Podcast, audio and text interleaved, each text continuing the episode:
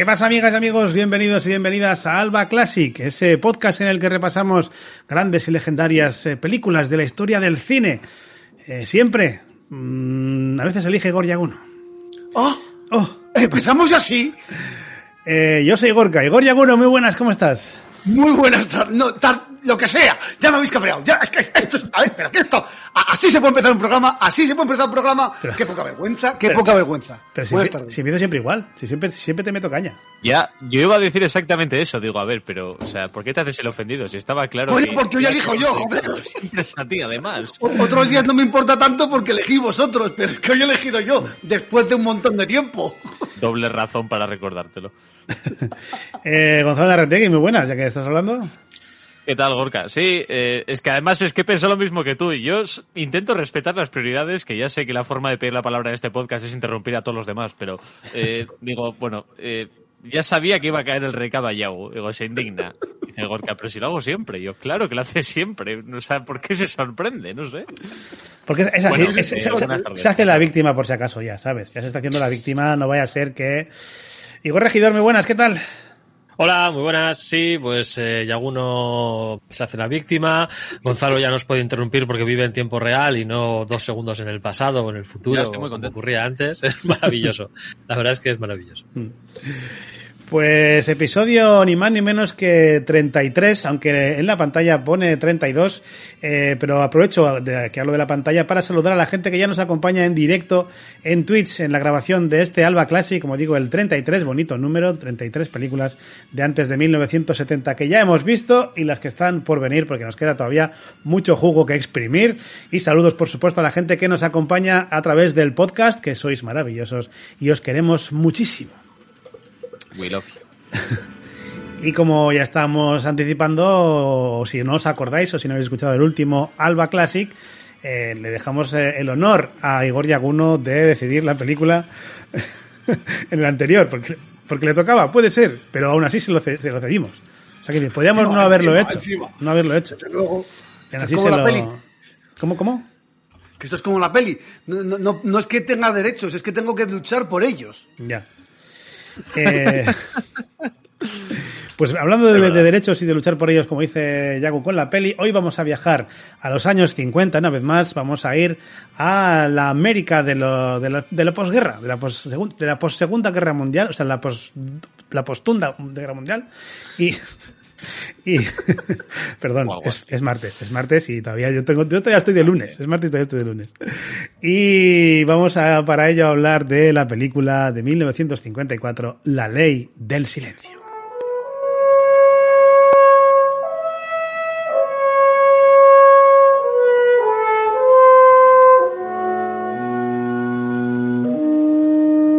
Típica traducción española.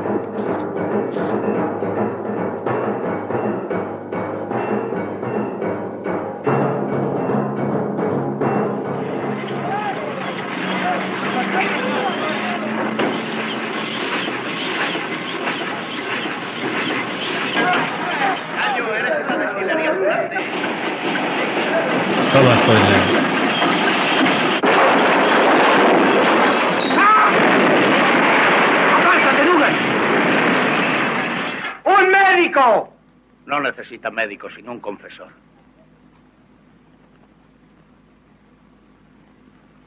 Hacía frente, yo estaría a su lado. Con todas las consecuencias. Dugan ha muerto. Era uno de esos hombres a quienes Dios ha concedido el don de la valentía. Pero esta vez lo arreglaron, lo arreglaron para siempre.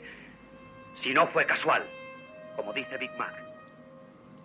Hay quien asegura que la crucifixión ocurrió solamente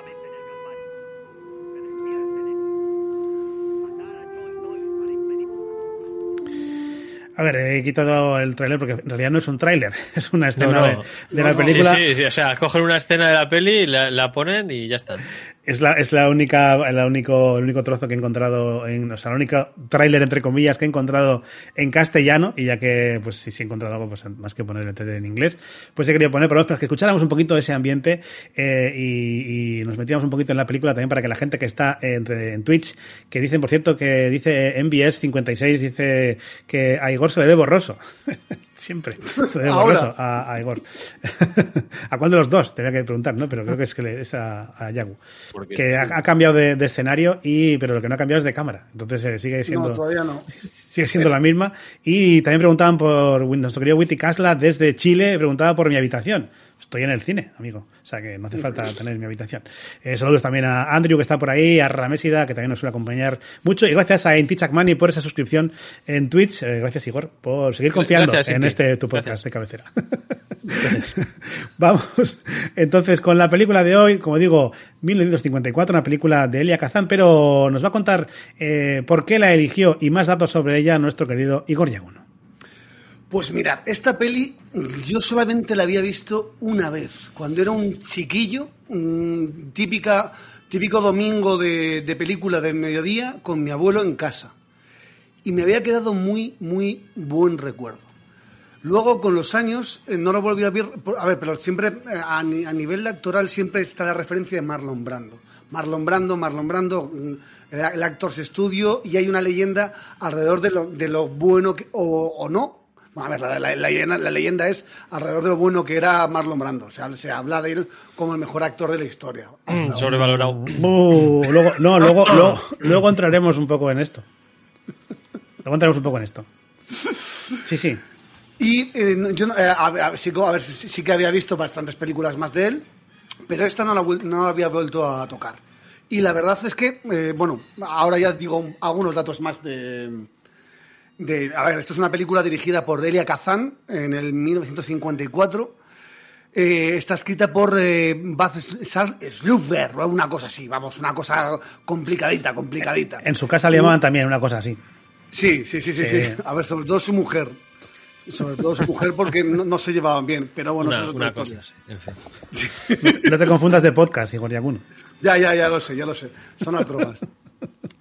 Eh, la, la produjo Sam Spiegel, que tuvo mucho que ver en el casting de, de la película. Mucho, mucho que ver. Y fue protagonizada, bueno, a ver, la, la música es de Leonard Bernstein, eh, que era el primo. No, vale, ves, es que se me van, las- se me van los podcasts. La- eh, hace mucho que no hacemos qué tiene que ver y, y se- y me sale solo. Y bueno, está protagonizada por eh, Marlon Brando, Eve Marie Sands, Carl Maiden, Lee J. Cobb, Rob Steiner, Ste- Steichner, o como se diga, eh, Pat Herring, eh, Leif eh, eh, Erikson eh, y bueno, un par de gente más. A tomar por culo. es una película que costó 910.000 euros, dólares, perdón, de la época, que es bastante, aunque yo creo que les faltó presupuesto para extras, porque hay varias hay varias eh, escenas en las que repiten personajes que, que, que luego se contradicen bastante con la lógica propia del personaje y tuvo una recaudación de 9,6 millones de, de dólares, o sea que estuvo muy bien para, para la época. Eh, productora fue Horizon- Horizonte Pictures y la distribución fue de Columbia. Y esto es lo que voy a decir hasta ahora, por ahora de la película. Bueno, a ver, evidentemente, eh, perdona, no, ganadora de ocho premios Oscars de la Academia y candidata a, eh, a 12. Sí, de hecho yo quería hablar un poco de esto porque me ha parecido muy curioso ver eh, con- contra quién ganó los, Os- los Oscars y me he ido a rebuscar en los archivos de la Biblioteca de Alejandría para descubrir qué- quiénes estaban nominados junto a esta película y mientras Igor Yaguno ha decidido hacer un Gonzalo y desaparece de pantalla, no ¿Yo? por qué, sí, sí ha desaparecido de la pantalla. Cosas, Ay, cosas- hostia, Hace cosas- mucho que no hago uno. Sí. Pues eh, no entiendo por qué, porque me está funcionando el, el ninja. Pues Ahora me acaba de poner en aire. Ahora os cuento. Bueno, en fin. Eh, decía que, eh, Bueno. como dices, ganó, ganó eh, 10, 8 Oscars. Entre ellos ganó a Mejor Película, en el que competía contra El Motín del Kane, La Angustia de Vivir, bueno, de, de El Motín del Kane de Stanley Kramer, La Angustia de Vivir de William Perlberg, mm, Siete novias para siete hermanos, ojo, Oh. eh, de, con Jack, de Jack Cummins y eh, Three Coins in the Fountain, Creemos en el Amor de Sol Seeger eh, como productor.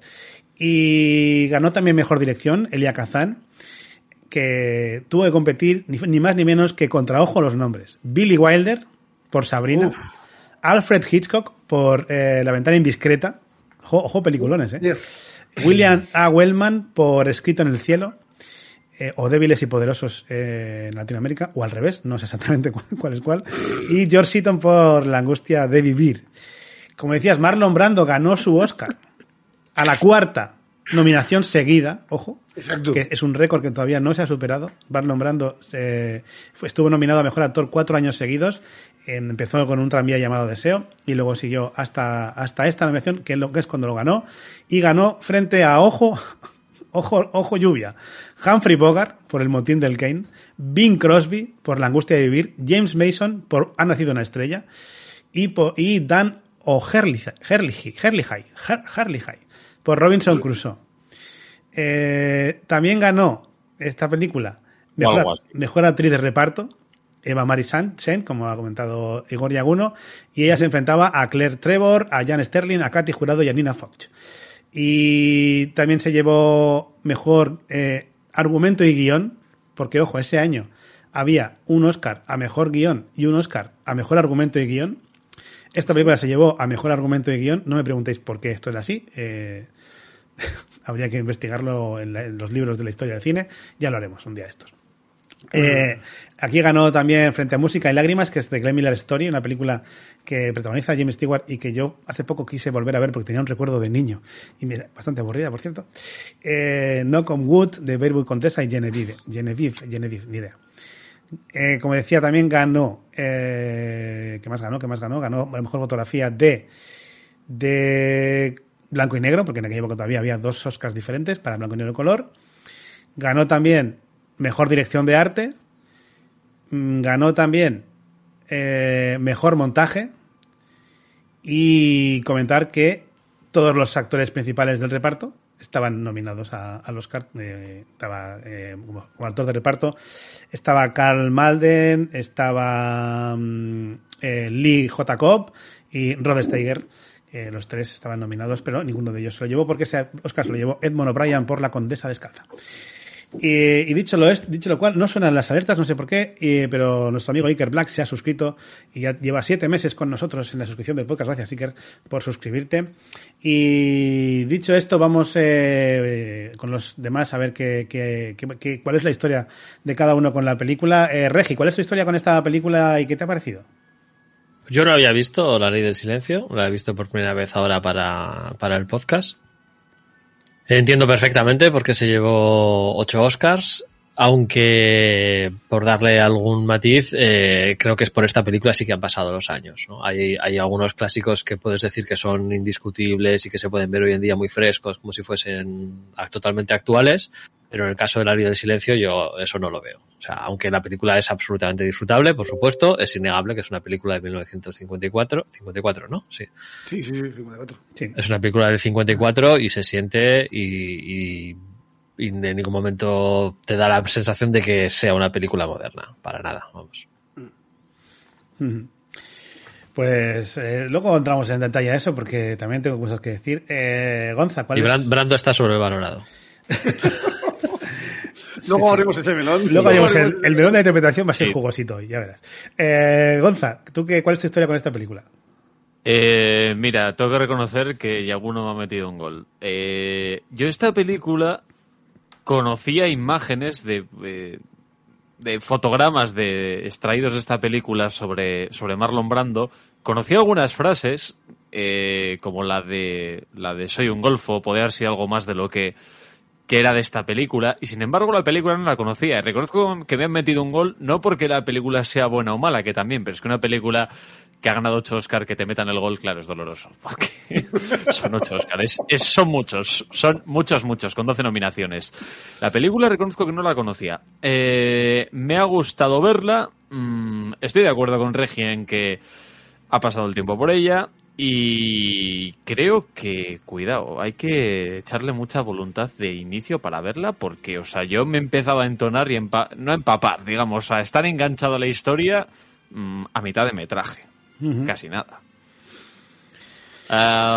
Duras declaraciones de- de la interpretación hablamos luego. de. Eh, ¿Qué decías, Gorka, perdona? No, no, que duras declaraciones de Gonzalo Larrategui también respecto a esta película. Eh, yo, por ejemplo, esta película, eh, casualmente, no hace mucho que la, me la puse a ver eh, no hace mucho, que la encontré en filming y, ayer cuando me la volví a poner me acordaba de que había visto el principio, no había visto más porque no pude seguirla y justo lo había empezado. Así que yo tenía ganas ya de ver esta película, eh, un poco pues por, por ver toda esa, esa, ese aura que tiene, ¿no? Que tenía esta película. Y, y Brando, que Brando hace poco vi Salvaje, y, y, justamente la que después la que hizo después claro y, y hace, lo vi hace muy poco y dije pues Brando yo luego en el padrino se sale pero yo no sé cómo ascendió también esa meteóricamente en su carrera. Eh, pero bueno, sí. esto luego lo decimos. En esta película siento decir que tiene algún lagunón interpretativo, pero pero Sí, sí, sí, sí, luego luego, luego lo comentamos, comentamos, el melón. Eh, Parece que estamos bastante de acuerdo todos en esto. Pero bueno. Va, va a haber que traer varios melones, me parece. Sí. Respecto a la película, eh, yo tengo que decir, cuando acabó la película, me fui un poco a, a la documentación, a buscar un poquito de documentación para ver para entender por qué había ganado los Oscars y a ver contra quién competía, porque eh, he tenido que, digamos que, eh, mimetizarme en un, en un académico sí. de 1954 para entender por qué tenía esta, por qué está tan bien valorada esta película ¿no? y por, qué tenía estos tantos Oscars. Eh, viéndolo desde ese punto de vista de una película, sí creo que eh, tiene ciertos, eh, ciertos valores que pudieron marcar no solo una época, sino una, un sello en el mundo del cine. Ese final, por ejemplo, que luego llegaremos, eh, creo que también es algo que luego se ha, se ha hecho mucho en el cine. Y creo que eso forma parte de que la película, de que la gente salía de la película, supongo, en, en el 54, con una gran sensación de verla, de, de, verla. Y sí es que es verdad que si no te pones los ojos de un espectador de, de los años 50, o de un analista, como estamos intentando hacer aquí, mmm, no es que sea difícil de ver, la película está bien, o sea, es, es buena, eh, está bien dirigida y todo esto, pero sí que se hace más, se hace un poco más dura de lo que, de lo que estamos acostumbrados. Yo fue Gorka justo llegando al final, cuando caí en la cuenta, no sé si es que estaba espeso o es que igual la referencia no era tan fácil de coger, pero, a ver, Marlon Brando yo creo que es un tío que obviamente es historia del cine, pero es una persona de la que al paso de los años, eh, cuanto más se sabe de él, igual porque tampoco está aquí ya para defenderse, más se desconfía. Y era el, el clásico actor de, de, Hollywood pasado de rosca, las cosas como son. Y yo pensaba, no puede ser que haya conseguido que al final te caiga bien, que empatices con él, cuando pues lo de su hermano y toda la movida. De esto que te da por, por escarbar, y vale, digo, vale, premio. Efectivamente, pues hay un alegato bastante razonable y bastante defendible a que Elia Kazan lo que hace en esta película es defenderse a sí mismo y justificar sus testificaciones en la caza de brujas contra cualquier eh, germen de comunismo que hubiera también en Hollywood de los años 50, porque fue lo que hizo. Y efectivamente dices, vale, esta película ahora tiene mucho sentido. Él, siempre lo negó. O sea, Elia Kazan siempre negó esto, pero es lo que es, es Vox Populi y, y, vamos, que se alude continuamente a ello, ¿no? Que al final esta película eh, viene a, a defender o enaltecer hasta cierto punto la figura del delator, y que bueno al final Elia Kazan pues había participado en, la caza famosa caza de brujas del senador McCarthy y había de, delatado a varios compañeros tanto directores como guionistas eh, bueno, acusándoles de básicamente comunismo. ¿no? Yo creo que hay una, una enorme diferencia entre eh, hacer de chivato o delator contra una organización criminal y mafiosa o, de, o, denunciar a alguien por su ideología. No sé, a mí me parece ver, que, que, vamos... No, no juegan al mismo que ver. Esa a ver, de, denunciar, un de, denunciar un delito ya. es justamente eso, denunciar un delito. Es decir, eres una persona normal con unos principios en los que no, no te gusta que, que, no sé, que por tonterías maten a gente. Que, porque, oye, porque es que igual dices los chanchullos que las ilegalidades que cometo, entonces te mato. Y mm. otra cosa es eh, una caza ideológica como la que pasó. Pero es que, aquí, es que aquí además no solo es denunciar un, un, crimen o un delito o denunciar a unos criminales, es que eh, esos criminales están haciendo la vida imposible de, o sea, de esta ah, gente. Es decir, exacto, que exacto. Les, les, afecta directamente a su vida. Que, que, que un director de cine fuera comunista, a Elia Kazan tendría que sudarle la polla, o sea, con perdón. No, ¿sabes? No, eh, no, no, con perdón, no. Sin perdón. Le tendría no, que. A ver. No, con perdón por la, tu vida. el lenguaje. métete en tu puñetera vida y sigue haciendo lo que haces, ya está. Claro. Eh, bueno, para, Pues para poner un poco de al contexto. final sí. le echa le echa mucho rostro y Para- además ese para- asunto que se, que se suele decir de que el cine al final eh, tiene tiene una finalidad y como a veces pues Hollywood eh, nos intenta influir en nuestros estilos de vida y dices bueno este tío aquí lo intento. No sé si lo conseguiría pero vaya cara dura si es lo que parece. Vaya cara Digo dura. Además, eh, eh, la organización mafiosa, mm, en este caso, es básicamente un sindicato. ¿no? O sea, porque... el- el- No, sí, sí, un sindicato dominado por la mafia. O sea, perdón, perdón, un momento, pero por poner un poco en contexto a la gente que igual no ha visto la película y, y está escuchando el podcast, eh, de la película de lo que trata, digamos, es de, de eso precisamente, ¿no? De los estibadores de- del puerto, de un puerto de, de- es en Nueva York, ¿no? Es en New Jersey. Sí, o- sí, Nueva York, Nueva York. Eh, pues eh, hay un sindicato que rige, rige sus vidas y elige quién trabaja y quién no cada día, que está dominado por un mafioso, eh, que en este caso uno de sus secuaces es el hermano de Marlon Brando, que también es estibador del puerto, ¿no? Y bueno, pues eh, hay, hay algunos, algunos estibadores que deciden mm, incriminar a su jefe o al, al mafioso y cuando por están a punto de... actividades mafiosas, no por el hecho de que sea un sindicato. Sí, sí, claro. Es, es que Y, y No, no, mueren, a ver, a ver. y mueren cuando están a punto de declarar, ¿no? Esto es un poco la, la- Es que, premisa. a ver, que es que les cobran hasta por trabajar, coño. Que es que les cobraban dos dólares al día por, me- por, porque- por tener trabajo al día siguiente. Además hay una hay una hay una trama extraña porque no tampoco se ahonda mucho en los detalles, pero hay un hay un momento en el cual eh, alguien le pide dinero prestado al contable del mafioso y es que están obligados a pedirle dinero prestado y a pagar unos intereses para que luego te asignen trabajo, ¿no? Le, le llaman el banquero, le llaman el, el- el mafioso le llama el banquero y el padre, el padre del, del primer asesinado, eh, Sí. cuando necesita dinero para pagar el entierro de su propio hijo, que le han asesinado ellos, se ve obligado a pedirle 25 dólares y que luego evidentemente se, se sabe que va a pagar eh, con demasiadas horas de trabajo.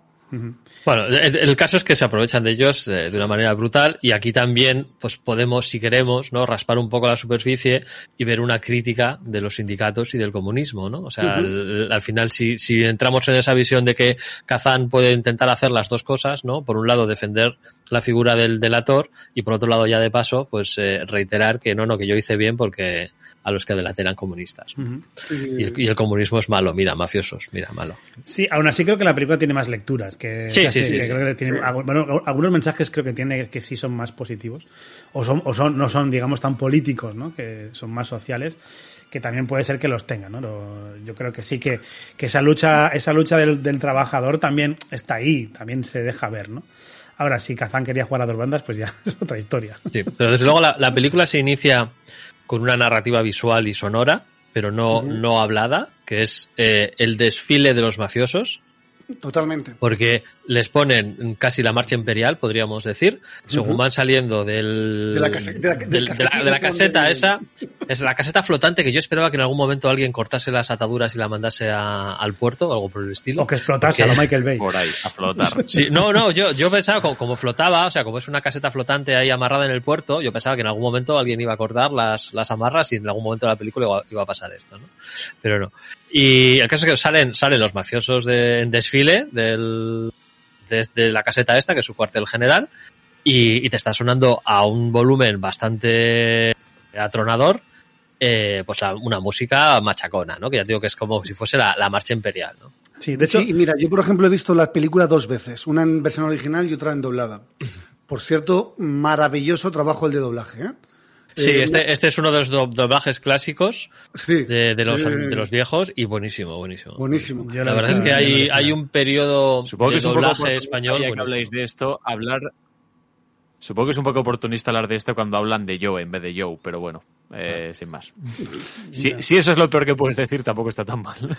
Sí, no, yo, yo respecto a la música, sí que es verdad que yo una cosa que, que me he dado cuenta con esta película, y también creo que es- lo podemos achacar al, al año en la, que, en la que está realizada, es que la película, o sea, la película, la música, eh, ya no es que trate de ser un personaje más, sino que trata de enfatizar cada mo- situación de la trama, pero muy exageradamente. Muy exageradamente. Cuando hay Aquí- tensiones, aquí muy todavía, todavía no se ha hecho la transición a las bandas sonoras modernas de películas donde la música enfatiza y acompaña, pero no, eh, no se hace protagonista. Aquí sigue ocurriendo que la música se hace protagonista de muchas escenas, sí, protagonista totalmente. absoluto. Y que, Totalmente. de- desviando la atención de lo que está ocurriendo en pantalla eh, hasta extremos, eh, vamos, exageradísimos. Sí. Yo, por ejemplo, uno de los detalles que me fijé, que me di cuenta en la segunda eh, la segunda pasada que la vi, fue que la primera escena es eso, saliendo eh, los mafiosos con, eh, con Marlon Brando del- de la caseta esta, y a Marlon Brando en esa escena ya tiene una cara de desaprobación de lo que le están pidiendo. En ese momento le están pidiendo, no se escucha, y, yo me di cuenta en el momento, en el momento de la segunda visionado.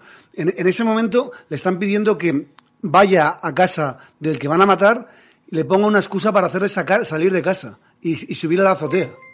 Directamente. Sí. Durante toda la, o sea, de hecho, palabras, eh, lo que es hablar, yo creo que la primera vez que hablan en la película, y que nosotros oímos eh, lo que hablan, porque hablar están hablando desde el principio, como tú dices, pero la música lo tapa, es cuando habla a gritos con, con, el que, con el que van a asesinar, con el de la ventana, ¿no? Que dice que le dice que ha encontrado una paloma y tal, y que la suelta para que vaya a la terraza. Ahí es la primera vez que hablan, aunque la película lleva unos cuantos minutos, y ya ha habido conversaciones, aunque nosotros no las hemos oído.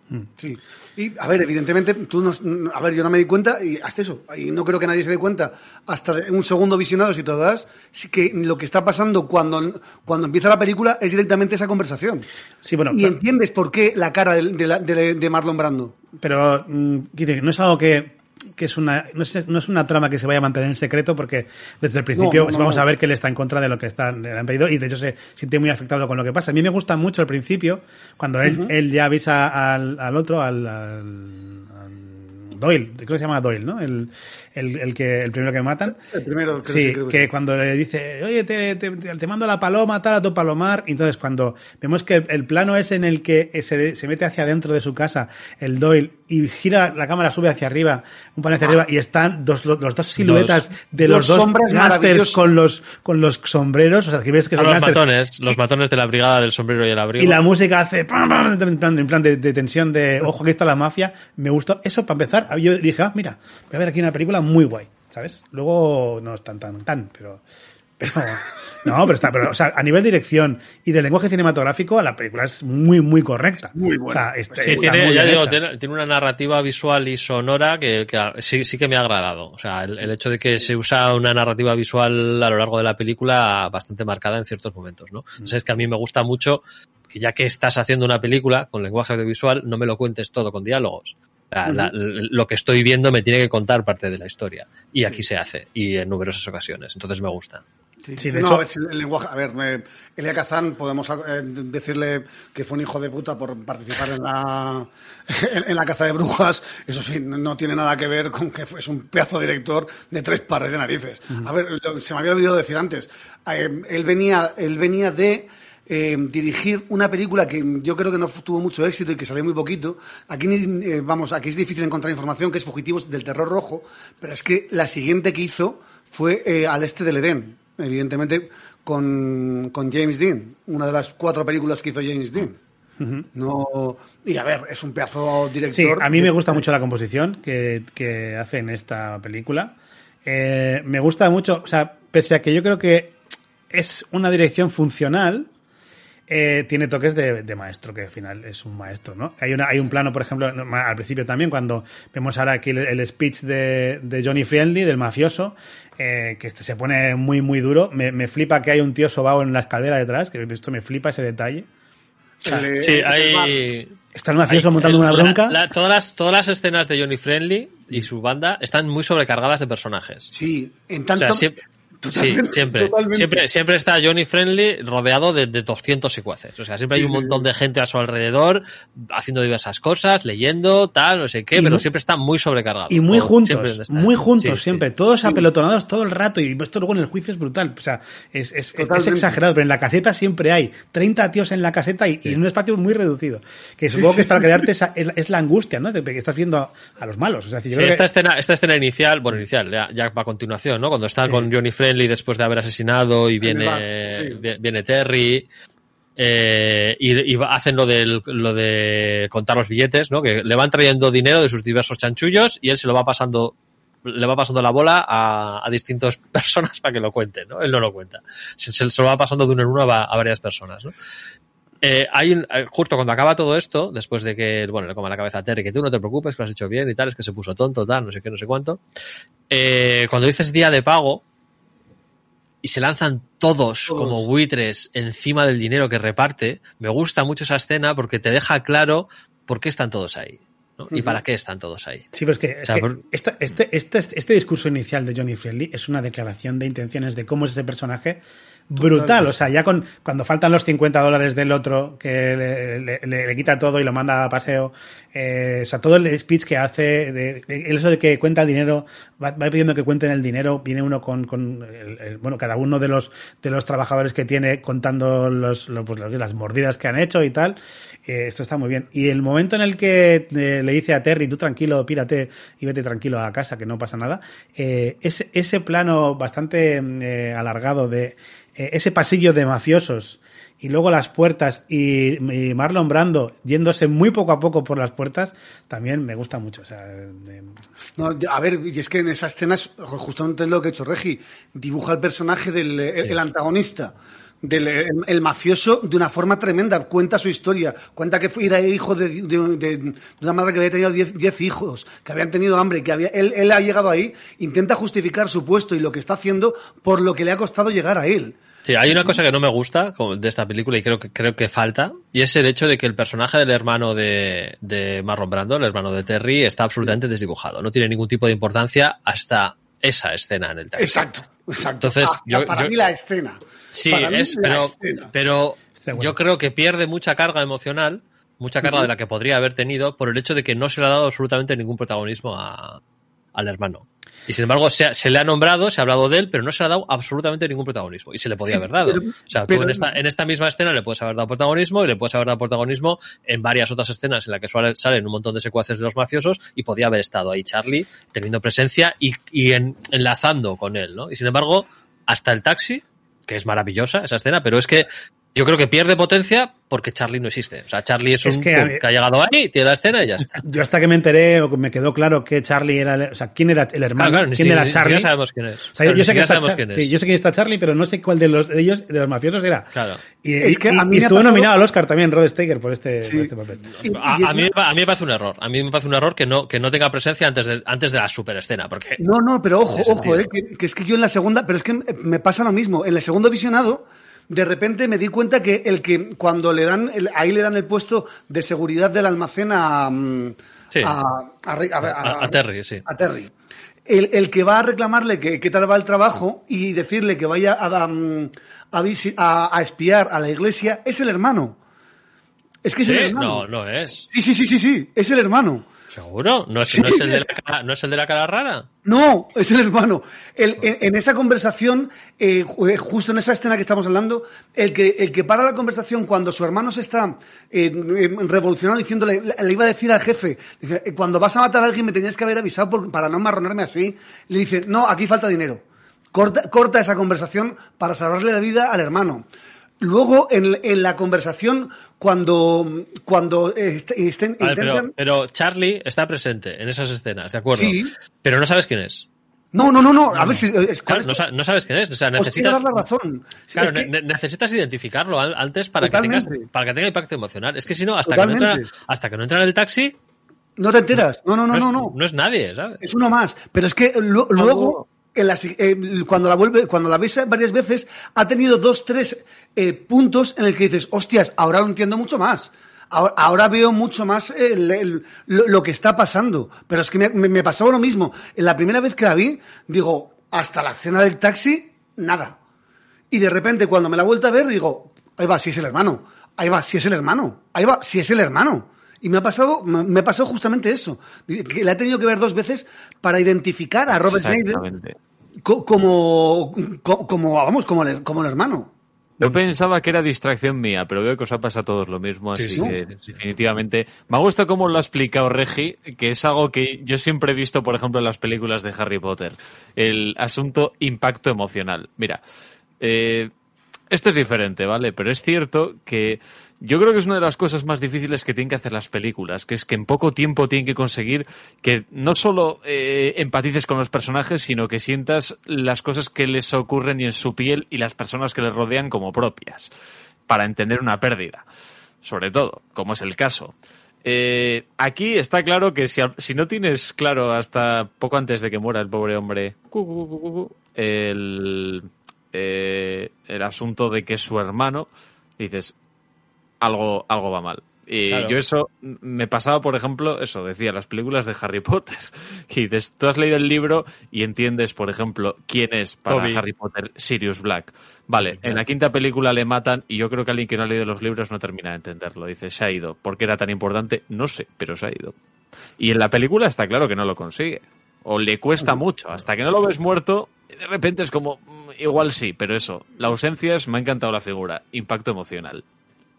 Sí, sí. Bueno. Eh, hay una cosa también que yo, la película para mí adolece, que es de unos diálogos un poquito más elaborados. O sea, es decir, eh, me parece que la, trama está bien llevada, la narrativa está bien llevada, pero los diálogos para explicar las cosas eh, me parece que son muy flojitos en muchas ocasiones.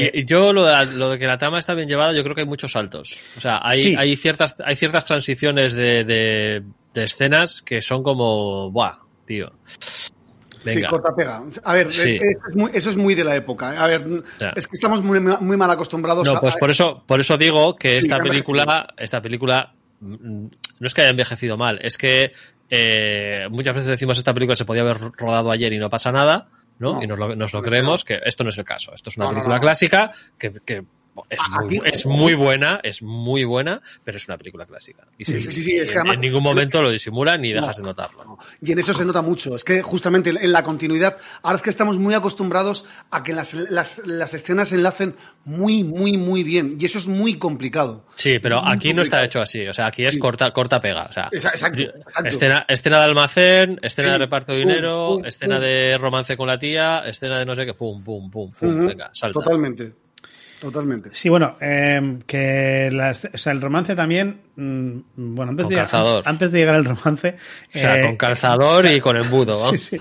Pero antes de llegar al romance, también eh, nos pone en situación, nos pone en situación de la situación, valga la redundancia, de esos estibadores, ¿no? Nos va, nos va enseñando eh, cómo están, primero, están en unas condiciones pésimas, como el, pa- el, el padre de- del que ha muerto tiene que pedir dinero al prestamista eh, y tal, y luego que nadie se atreve, obviamente, que están acojonados y nadie se atreve, eh, obviamente, a levantar una voz, y es el cura el que tiene que, digamos, tomar las riendas de, Ese- de la revolución eh, laboral, ¿sabes? Fundando la teología de la liberación 20 años antes de su éxito, o 30 años antes. de- No, no sé en qué, en qué exactamente en qué años tuvo éxito la teología de la liberación, pero vamos, aquí este sería uno de los precursores, ese cura de izquierda sindicalista. Sí, sí. Yo- yo- Eh, me- me parece muy buena, muy buena la escena de reparto del trabajo de los estibadores. Te- o sea, entiendes perfectamente por qué tienen tanto poder estos tíos, porque es que tienen su vida en, en sus manos. Aquí el que Sí, decide quién trabaja soy yo. Porque sí, porque me da la gana. Sí, sí. Sí, sí. Eh, yo me había apuntado el- ese, ese cura rojo. admite, no tiene ningún problema.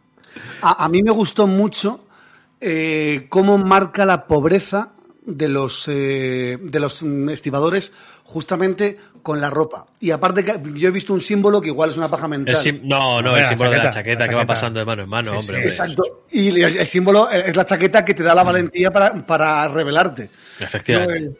No, eh, eh, a ver, son tan pobres que, que cuando fallece uno eh, se pasan la, la, la- la chaqueta para, porque las- el resto están totalmente raídas.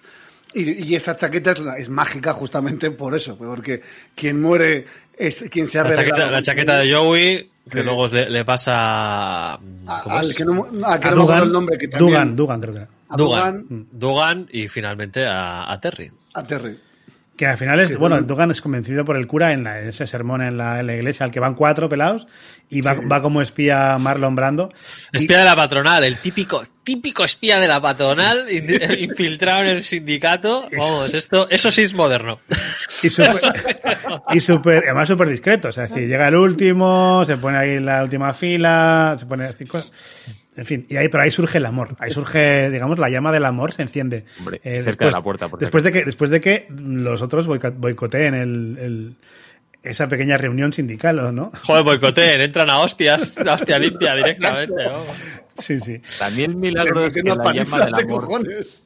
siguiese prendida después de la, pero tremendamente lamentable actuación de, de Marlon Brando cuando encuentra su, bueno, de cuando la, la escena en el piso con la, con la, la chica, no sé si os habéis fijado el momento en el que Marlon Brando no sé qué le decía, eh, que hacía un gesto así con la mano, pero dices, pero, pero ¿qué hace, tío? Si parece que está ensayando con el papel en la mano, pero ¿qué hace? Y, y apareció en el montaje final de la peli, aquí estamos viéndolo, 70 años después.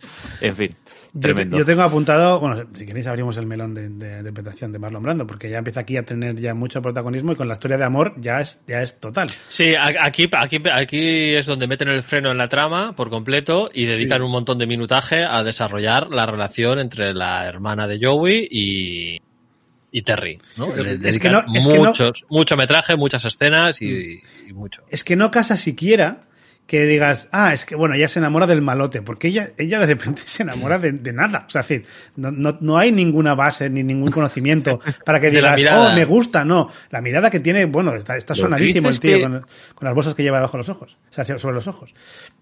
Eh, Lo triste es que a veces te preguntas si el cine entonces era así de simple o la vida era así de simple o ambas son correctas. Estás en Eh, duda. yo creo Proba- que... Probablemente ambas, sean correctas. Exacto. Proba- más que probablemente. nada porque el cine intenta imitar la vida. Sí, entonces vista desde nuestro punto de vista actual, sí, yo creo que sí. Hay que tener en cuenta que ella estaba en, una cole- pero- en un colegio de monjas interna y tampoco tendría mucho contacto con hombres. O sea, y, él es no- un... no- est- y- No, había bebido una cerveza nunca. No parece. no había bebido una cerveza nunca. Y, le- y en lugar de la cerveza, es. primero le mete un chupito de no sé qué. sí, es que no, en- no, no prueba la cerveza. No, no, No. llega a probar la cerveza. E- e- Sí. Esa escena de mm, cuando ella le está pidiendo, le está recriminando sin decir nada, que no, la- no le está ayudando, y él se siente culpable e intenta hacer que beba la cerveza, me encantó. Sí, hay una, hay un, bueno, no sé, eh, a mí me da la sensación de que hay una cosa continua a lo largo de toda la relación con ella y que en las conversaciones, incluso con el cura, también ocurre varias veces, y es que al final Terry, Terry tiene un problema grave y es que tiene conciencia. Exacto. ¿Vale? E- Ese es su problema, que tiene conciencia. Los demás no, los demás pueden hacer las cosas y ya está, pero él, él tiene conciencia. Y cu- cuando habla con el cura, se lo dice explícitamente. Y aquí al principio hay una, hay una frase que dice que es que eh, no le mira como a los demás, a la hermana, ¿no? Le dice. No, es que no me miraste como a los demás, ¿no? Sí. Eh, y en realidad ella le miró como al resto. Lo que pasa que la conciencia culpable de, de Terry le hace pensar que cuando le ha mirado a él, le la ha notado algo, ¿sabes? Sí. Le, ha no- le ha notado que, uy, este Sí, sabe sí. algo, este está... No, es tu conciencia la que te está diciendo eso. Porque sabes que es la hermana de Terry, o sea, es la, es la hermana de Joey, y tú fuiste el que, el que propició que a Sí, Joey lo yo, mataran. también, yo también lo pensé, me faltan, me faltan cosas aquí porque ya en ningún momento ha mostrado que ningún, o sea, no, no que, o sea, que, él- que él que ella pensara eso, ¿no? Que él había sido, estaba formado formaba parte de esa, de esa trama. Pero es, es su, es su conciencia culpable la, conciencia. la- la que le hace pensar esto. Y, y- y, mm, y Terry nunca ha recibido un buen trato por parte de nadie. Le han utilizado, le han menospreciado y le han vilipendiado desde que era un pequeño, desde que era un crío. Desde que, vamos, desde Claro. que perdió a sus padres y se, y se fue al este. Sí, Es me que parece- eso es lo más triste. Cuando empieza, cuando al final terminas eh, empatizando con él y ves que el, que el pobre, eh, sobre todo cuando le decía el, el mafioso desde su casa barquito, el, el rollo de que, que no había conseguido nada en la vida y que no lo iba a conseguir porque era, dices, Dios mío, es que en ese momento dices, pobre hombre, que, o sea, eh, una de las cosas más bonitas de la película, eso sí hay que reconocerlo, yo creo, que es eh, un es un, un grito, un empujón de, de autoestima a personas que, que te das cuenta que, que no la tienen y que no son conscientes muchas veces de que no la tienen porque se la han quitado. Exacto, exacto. Sí, eso, tiene- la, la conversación en, el taxi. Sí, la, conversa- Sí. la conversación en el taxi posterior es, es, es muy Total, similar. es brutal. Esa, es- esa es- esa es- vamos, pero es que ella es la única, la, la única que le, que le trata de una forma distinta y se lo dice además. ¿Cómo, te cómo, cómo, cómo me hubieses tratado? Pues con- de una forma con más cariño, con más cercanía y, y eso es Sí. lo que le, A mí hay- le- a mí hay todavía una le cosa- corroe más la conciencia a él. A, a mí hay una cosa que me falla un poco a nivel narrativo y es el hecho de que Terry está en medio de todo porque sí, ¿no? Simplemente Ya. porque es el protagonista y lo pone en el guion. Ya. O sea, porque no hay, no hay ningún motivo en especial por lo cual los federales le, tiene- le tienen que eh, llamar como testigo. No existe ningún motivo por el cual tenga que llamarle como testigo a Terry y no a uno de los otros Bueno, cua- eh, 400 estibadores que hay. la- está la vecina que Sí, es, muy, bandazos. es- es muy cotilla, que también perdió a su hijo cinco años antes, que es, es posible que haya visto la conversación entre Doyle y él a través de la Sí, ventana. al final, al final fue a gritos desde la Claro, calle, o sea, o sea, precisamente sutil no fue. De hecho, le preguntan, de hecho, le preguntan a él, ¿fuiste el último que viste con vida a este? No, eso luego en el, en el juicio. Eh, eh, a ver, lo cierto es que hay lapsos de guion, porque no pasa solamente ahí, pasa también Sí. eh, en c- cómo llega el cura y, y ella a todas las escenas donde pasan cosas. Eh, por ciencia infusa, como- a ver, que tiene, la película tiene fallos. es doble, doble clic en, la- en el crucifijo y teletransporte a, Es- que donde, a donde sea necesario. A ver, tiene, tiene cosas que dices, a ver, me- es cierto que eh, me- Terry está en todas, pero es que el cura y ella lo mismo, y, y ella directamente le dejan entrar en, en el puerto y mm, quien sepa algo, de- bueno, igual en Estados Unidos era así en aquella época, pero para entrar a un puerto donde están cargando y descargando, tienes que pasar una- unos sistemas de seguridad bastante... Sí, no, la presencia de ella y del cura en el, en el puerto, así como, o sea, como, como si realmente fuera la parroquia de, del, Sí. del cura que lo realiza así, ¿no? Pues Bueno, es- cu- cuando entra, cuando suelta el speech ahora, cuando matan a, a Dugan, o sea, cuando matan a Dugan y eh, llega ahí el cura, bueno, lo que hemos visto en el, en el fragmento que has puesto antes, Sí. que se casca ahí todo el speech, ya te digo, de teología de la liberación Jesús comunista, ahí, ahí a tope. Eh, está, es curioso cómo están, eh, como uno más metidos dentro de los estibadores los miembros del sindicato barra mafia, ¿no? Sí. Pero claro, los distingues perfectamente porque van con traje. ¿sabes? O sea, va- claro, entonces están los estibadores con sus ropas más o menos raídas y, y estas cosas. Y, y en medio de ellos, o al lado de ellos, o junto a ellos, en, en diversos ángulos de, y cámaras distintas, están los miembros del sindicato mafioso eh, con sus sombreros y con sus abrigos de dinero. ¿No? Y esos, ellos son los que le tiran al cura, pues que si la botella, que si, no sé, si le tiran un- una naranja o que le tiran exactamente. Entonces, es como, mira, el pueblo no te quiere, pero coño, el pueblo, tío, o sea, si, si, te haberte, haberte disfrazado o algo, ¿sabes? Quítate el traje, por lo menos, ¿sabes? O sea, ¿pero ¿esto qué es? Eh, Yo tengo aquí apuntado una cosa que que durante la, la escena del bar de ella eh, y él mm, con lo, Bailando, lo de la cerveza, la no, no, no, lo de bailando también, pero tengo que apuntado, me apunté aquí este punto de la película, no entiendo lo de Brando porque no era buen actor y tenía cara rara. Esto es, mi- esta es mi nota de este momento. Eh, y luego cuando en la boda empieza a haber hostias digo, joder, aquí todo acaba en hostias, da igual lo que esté pasando, una celebración, aquí todos acaban a, a hostias. Y luego me gusta mucho, me gusta muchísimo, porque esto es muy de, de, de- no solo de la época, sino de, de rodar escenas de baile en el cine. Cuando, obviamente, si tienes que, quieres que se escuche el diálogo, se ruedan sin música. Y entonces hay dos, hay dos, una pareja que está bailando. Lo mismo, este está bailando. El vals, Ah, sí, sí, el, sí. el baile de los cines este de, de, de 2001, te lo está bailando a toda hostia como si estuviera bailando lo- la polka que está bailando después, ¿no?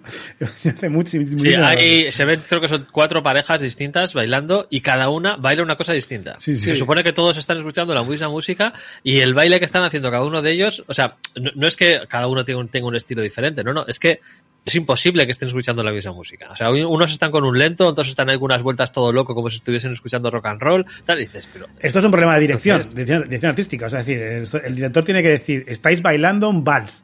Y todos a lo mismo, pero aquí, pues, como me, importa solo Brando y, la chica, eh, pues ahí voy, voy con ello, con Eva Marie Saint. Que por cierto, yo también me apunté aquí que los dos actores están muy regulares, porque a ratos lo hacen bien, los dos, sobre todo estos dos. A ratos parece que están en el papel lo hacen bien, y a ratos están fuerísima. Valga esa expresión, si se puede decir. Están fuerísima del, sí, del sí. papel. Que Yo, yo, en, bueno, no, no vamos a abrir el melón todavía, ¿no? Seguimos con la peli y el melón lo dejamos para el final, el tema de, de la interpretación y eso. Sí, el- Eh, hay, hay una escena, justo aquí, después de- del, dis- del speech del cura, que yo supongo que eh, aquí eh, hay, hay algo simbólico o algo, ¿no? Que es la ascensión del cura hacia los cielos totalmente. Sí, sí. en, en la plataforma. lo tengo aquí Ah, apuntado. ah, El cura ahí- subiendo al cielo con el cuerpo. Exacto. Porque son los Ah, ahí, buenos. Mira, ju- justo antes, eh, yo me di cuenta, yo eh, quise cuando, ma- cuando Terry intenta hablar con el que matan, justo antes de que le maten, yo, yo creo que intenta avisarle, tengo que hablar contigo, tengo Sí, que hablar contigo. sí. Sí, Va, sí, sí. va a avisarle realmente, ahí ya empieza a redimirse él. Sí. eh, ya empi- intenta redimirse diciendo, No, a "No él, saben. el amor de esa mujer le- ya le, le ha convencido del todo de que no puede estar en ese bando y tiene que abrirse al otro. Esto, Sí, sí, es- sí, sí, es- sí. Esto ocurre, su, digamos, su catarsis es con, el, con, con ella en el bar, o sea, es decir, se A ha- ver, se ha él, enamorado. él hay que tener en cuenta que era, bueno, ya lo hemos visto desde el principio, ¿no? Era un colaborador, eh, bueno, Necesario.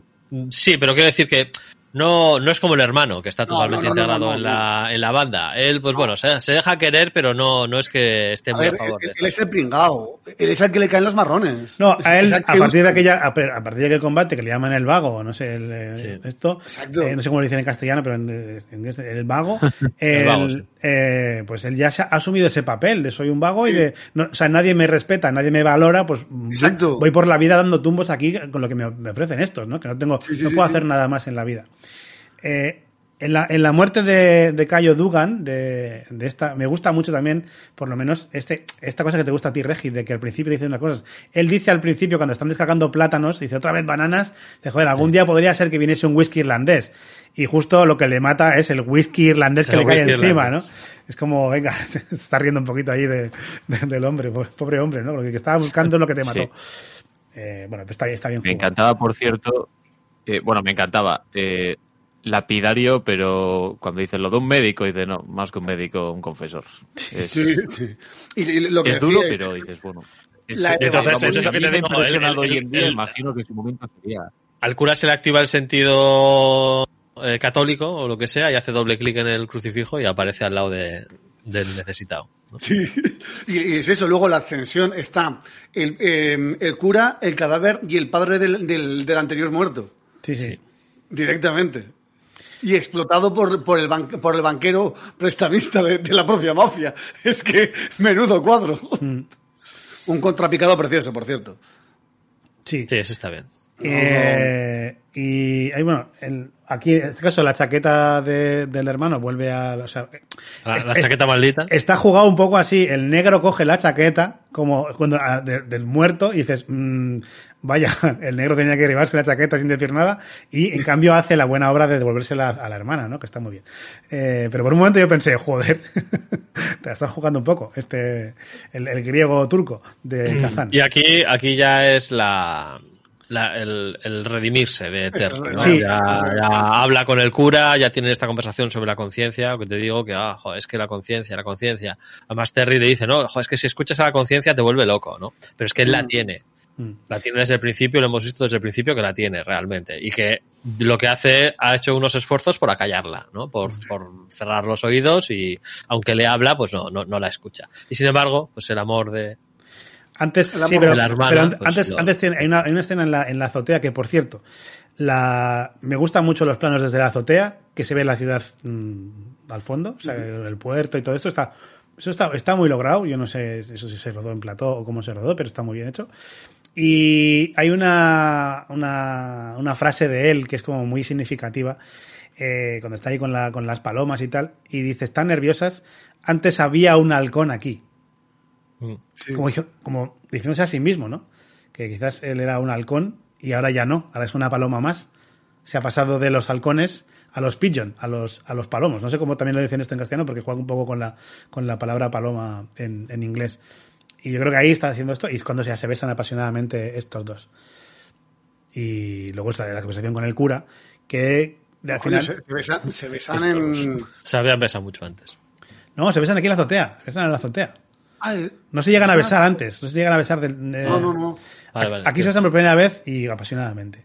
Sí, sí, la Y- siguiente es cuando, eh, ya después de la confesión. Claro, Sí, después, de la, sí. confe- después de la confesión es cuando le dice, le comenta que él eh, fue el que le avisó a, a su hermano de que me parece maravilloso el recurso eh, de las bocinas, de las bocinas. Sí, sí. Me parece, a ver, me parece, en vez de volver a contar la historia otra vez. No, no, siempre- así, sí, con- pero no sé, las bocinas me- me- a mí me sacan un poco. Un poco exagerado, No, para mí un poco ver, las exagerado. bocinas especialmente no, Sí, están, está están exagerado. demasiado altas, como toda la música en esto. Pero el recurso ese de, Sí, sí, el recurso sí.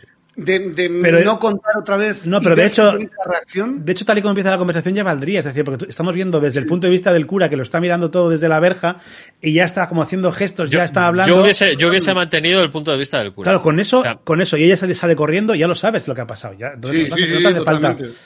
Entonces, eso es primero. El, el problema de las. de- o sea, si tú mantienes el punto de vista del cura mientras la acción se desarrolla allí y tal, mm, no sé, me parece guay, ¿no? Lo que pasa es que como te pasas a un primer plano para, para que se luzca Brando, ¿no? Claro, no, y no quieres dejar que se oiga, porque quieres que esto sea solamente visual, entonces le metes la bocina hasta que te sale por el otro tímpano, ¿no? Y, y así no le oyes. Si le obligas Bueno, no a, sé. a, a, a Eva Marie Saint a hacer un, un primer plano también y hacer unas caras de, de sufrimiento, de me estoy enterando de todo esto y estoy, estoy loca, pues que... Sí, bueno, ya te digo pues, que a mí me parece que esta escena tuviese tenido, no sé, te- es una cosa así, ¿eh? que, que yo creo que tiene, tiene- tuviese tenido más, más sentido, más impacto o, o que hubiese funcionado mejor eh, si lo mantienes desde lejos, desde el Sí, punto de vista sí, del sí, cura, sí, sí, nervioso, fumando, viéndolo Ya. ahí en el fondo. Pero y yo tal. creo que lo que quería aquí eh, Kazan, también por la época que es, quería enfatizar el, el, el trauma que supone, o el drama que supone que est- esta noticia, contársela a ella, ¿no? Como todo, como es un momento, un punto de inflexión en su relación y todo, por eso está tan exagerado, yo creo, para que tú veas que esto a ella le va a hacer que hoy en día no nos hace falta este lenguaje, pero en aquella época igual sí hacía falta, ¿no? De, eh, eh, remarcar más las cosas eh, de, de esta forma. Por cierto, que aquí, es donde le es la primera vez que nos enteramos de que su carrera de boxeador también acabó porque, porque fue amañada. Sí. Porque fue mañana, ¿sí? Que ahí, es, aquí es donde nos enteramos, porque bueno, sabíamos que era un boxeador fracasado, que tuvo unos buenos combates, pero que no fue a más, pero bueno, y, mm, hasta este momento no sabemos que en realidad es porque, porque la amañaron. Entonces, Lo le deja da un, caer le- le da un puntito. Le da un puntito más interesante, ¿no? Al, al personaje, bueno, mucho más interesante. De Sí, hecho, mucho le- más le, interesante. le da una profundidad que, de la que más o menos carecía hasta este momento, ¿no? Se, se tarda se tarda mucho en crear este personaje, ¿no? En, en darle profundidad al personaje de Terry. Es que al contrario Funciona- que, al contrario que Johnny Friendly, que lo conocemos perfectamente desde el principio, a este no lo conocemos desde el principio. No. Tarda No. mucho en, No. en aparecer. Eh, Es que a que me, mí- que me a parece bien, solo que igual, igual es como muy tardío, ¿no? Igual poco antes, porque aquí en esta recta final es donde ya se pisa el acelerador y venga, va. Te creamos el personaje de Terry por completo, le damos todos los matices, completamos su transformación, que igual pierde un poco de transformación porque no lo conocíamos y no podemos apreciar la transformación si no lo conocemos, ¿no? Igual tienes que, que conocerlo un poco antes para apreciar que se ha transformado. Si lo conoces de golpe y justo cuando lo conoces cuando se transforma, pues pierde un poco el, el impacto. A ver, yo, yo es que no soy objetivo. A ver, lo, he- lo he visto dos veces. Entonces, a mí me ha gustado muchísimo más la segunda vez que la primera, porque me he fijado en muchos más matices. Entonces, sí que te fijas más eh, en lo apocado que es al principio, eh, eh, en la Pero carta que- yo ahí, carta- y rasco un poquito el melón, la superficie, para poder remarcar eso, necesitas sobreactuar. Porque como no hay, como no hay nada que lo apoye, para que te des cuenta de esos matices que estás diciendo, sobreactúa. Porque si no, no te das cuenta. Mm, Y ento- y entonces está muy exagerado sus gestos de reticencia al principio eh, cuando están todos en el bar. Y, y y ocurre una cosa, estoy rascando demasiado la superficie, ocurre una cosa que es lo que suelo decir muchas veces, que a mí es lo que me saca, que está un grado por encima del resto, que es lo que me saca. O sea, cuando, cuando unos interpretan como si fuese una escena normal y otro interpreta como si estuviese en el teatro, exagerando, me saca, porque no es normal, no es natural, o sea, eso no pasa en la vida real. O sea, tú no estás, eh, no, no hay siete personas en una habitación hablando tranquilamente y uno, mm, yo qué sé, haciendo bromas súper exageradas como si estuviese encima de un escenario. No, o sea, la vida real no es así. Entonces, para que te des cuenta de esos supuestos matices sutiles de que, guau, yo estoy muy reticente, no, esto no me gusta, va, soy vago, pero no, tiene que exagerar para que te des cuenta, porque no, no tienes un trasfondo ya creado. Joder, yo es que no le veo. A ver, tengo que fijarme, me, me fijaré más en. Sí, y a- resultados. dec- decías lo del teatro, en esta película hay muchas, hay varias escenas eh, muy teatrales, muy teatrales, incluso el, el tiro de cámara es muy teatral, como por ejemplo cuando el- el- la chica va a hablar con su padre, a decirle que, o sea, él, ella- él le hace la maleta a ella, y, y ella dice que le gusta el otro, ¿no? Más o menos viene a a ser esto la conversación. Y eh, me gusta porque es un solo un plano, es un plano fijo desde la, desde, como desde la ventana, ¿no? Desde fuera de la ventana. Y es, es muy teatral toda esa, esa parte. Y tiene varias escenas de interior que son muy teatrales. Y eso tampoco, yo creo que el, el bagaje teatral de, de Elia Kazan, ¿no? Eh, eh, eh, bueno, aquí se, reúnen los, los, los sicarios eh, bueno, el, el mafioso para hablar de, de Terry, ¿no? ¿Qué hacen con Terry? Y entonces el- el- Y aquí surge el hermano. Vemos Aquí el hermano que lo, que lo defiende por primera vez. Vemos quién es el hermano, ¿no? Que lo está ¿Quién es defendiendo. Ah, este es, este es Charlie. ¿Vale? Que hasta ahora no lo veíamos. Y me gusta mucho también aquí, como la, otra vez la música, porque están ahí hablando tal de lo que van a hacer y le dice que tiene que, que, que ponerlo un, un poco en vereda, si no esto, y eh, suena pam, pam, pam, pam, pam, pam, ¿sabes? Como que va a pasar algo chungo, chavales. Ojo, atención. No, prestad atención. La, música te spoilea la película. Sí, sí, sí, totalmente. Y es la Y, escena del- y- y a mí, a mí, o sea, bueno, esta escena con, en la cual le obligan al hermano a escoger y luego la siguiente escena en la cual habla con el, con, con Terry, con Marlon Brando en el taxi, o sea, esa escena es maravillosa, evidentemente, pero me falta lo que he dicho antes, ¿no? Me falta que el personaje del hermano estuviese construido un poquito antes, un poquito antes, o sea, no, no puede ser que la primera escena del hermano sea justo la anterior al taxi, porque porque pierde, o sea, pierde, no, no, no me puedo identificar con él si no sé quién es. Si, si es que le acabo de conocer a- a- al hermano, ¿no? O sea, da- dame, dame un poquito más. Mm. A mí por momentos esta, esta relación, al no tener, no, no estar construida esta relación antes en la película, porque eh, no, no, no, no tenemos, como decíamos antes, no tenemos ningún, ningún Claro. bagaje de su relación como hermanos, ni de porque él es el otro es el sicario número uno y el otro, y este sí un boxeador y ya está, y es, un, es un pardillo más. No tenemos este, este, esta Él no es el sicario, el, el hermano no es, no es el sicario, es el contable. Sí, sí. Bueno, es, es, sí, es- es uno de los, es, es el segundo de a bordo prácticamente de. Sí, sí, está ahí a tope, está, está a tope en la está la junta de- directiva. del sindicato, está la sí. junta Sí, directiva. Pues me recordó un poco, un poco, no sé por qué, al Buscavidas. ¿Sabes? Pero a la, a la, a la película de sí, de, de Paul Newman. sí, de Paul de, de- sí, como que. Pero en ese caso. Lo Paul ve- Newman, por cierto, que podría haber protagonizado esta película. Sí, exacto. Pues lo habéis hecho muy bien, seguramente, porque lo todo- casi, casi todo bien. Paul Newman. Eh, pero, No, no, no, es que hay una historia detrás muy chula. Ah, pues ahora lo contáis. Ahora lo contáis. Decía no esto que me recuerda a eso porque eh, allí también hay una relación que no es con el hermano, pero es con el que le está, con el que le hace, eh, digamos, con el que tiene su mano, en, eh, o sea, su vida en sus manos, que es el que le hace los, los, los- las partidas y tal, y se lleva a la comisión. y, ese- y ahí vemos, ahí sí que vemos la construcción de una relación que es de amor-odio y, y luego va a otra cosa, completamente distinta. Pero aquí me falta eso, ¿no? Y, estoy- estoy- y- y en cambio esta escena sí que funciona, pero le falta eso, lo que dice, lo que dice Regi, ¿no? ¿Cuál es la historia de O sea, Bonnie? Lo la- vemos al final, ¿no? La escena del taxi es maravillosa, o sea, una escena espectacular por parte de Brando, de la película. una escena espectacular por parte de Charlie, del hermano, el, el actor ahora no, no, no me sale, lo siento. Robert Pero- Steiger. Robert Diger. O sea, buenísimos los. Buenísimos los dos. Buenísimos los dos. Pero necesito que el hermano haya aparecido antes. O sea, necesito que haya habido una conversación un poco más larga. O sea, es que si no, es, es un personaje random que acabas de colocar en el taxi y te cascas un, una pedazo de escena espectacular, súper emotiva, pero a la que no me puedo agarrar. O sea, no me puedo agarrar a esa escena porque no tengo ningún gancho en el cual apoyarme. A, a mí, ¿sabes a qué escena me recuerda?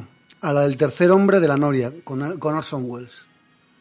Uy, uf, apuntas muy alto ahí, eh. Es que, pero es que, en Tiras- esa, uf. es que en esa escena eh, Orson Welles Jo, pero- se come pero- la pantalla y aquí robado- pero mira, ahí, tiene- tienes es un ejemplo. de- de- de- del tercer hombre. Claro, Sí. pero tienes un ejemplo de que ahí es todo lo contrario. O sea, la Sí, sí, sí, preparación del personaje es, es todo lo contrario. Es, hostias, Sí, me has dedicado 60% de la película a prepararme el personaje. Sí, pero sin verle. Es que además. Pero, pero no necesito verle. Pero, No, no, pero, no, no. pero mira, sabes cómo es que has- claro, has puesto un ejemplo perfecto. O sea, Necesito que me lo presenten. Claro, me has, me, has presen- me has preparado el personaje durante el 60% de la película, o el 70%, porque aparece súper atrás, ya no me acuerdo exactamente, pero aparece súper atrás en, el- en el metraje, y sin embargo, como todo ha girado en torno a él, cuando llega, aparte que evidentemente la presencia que tiene él y, y estas cosas, y la presentación maravillosa que, que hacen, eh, ya puedo agarrarme a ese personaje, porque ya lo conozco, porque ya me lo has presentado todo, mientras que el, el hermano, no,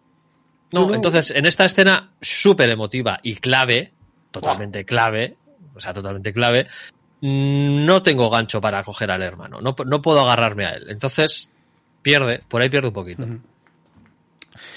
Bueno, aquí el que le echa- Porque Sí. cinco segundos después de que salga del taxi,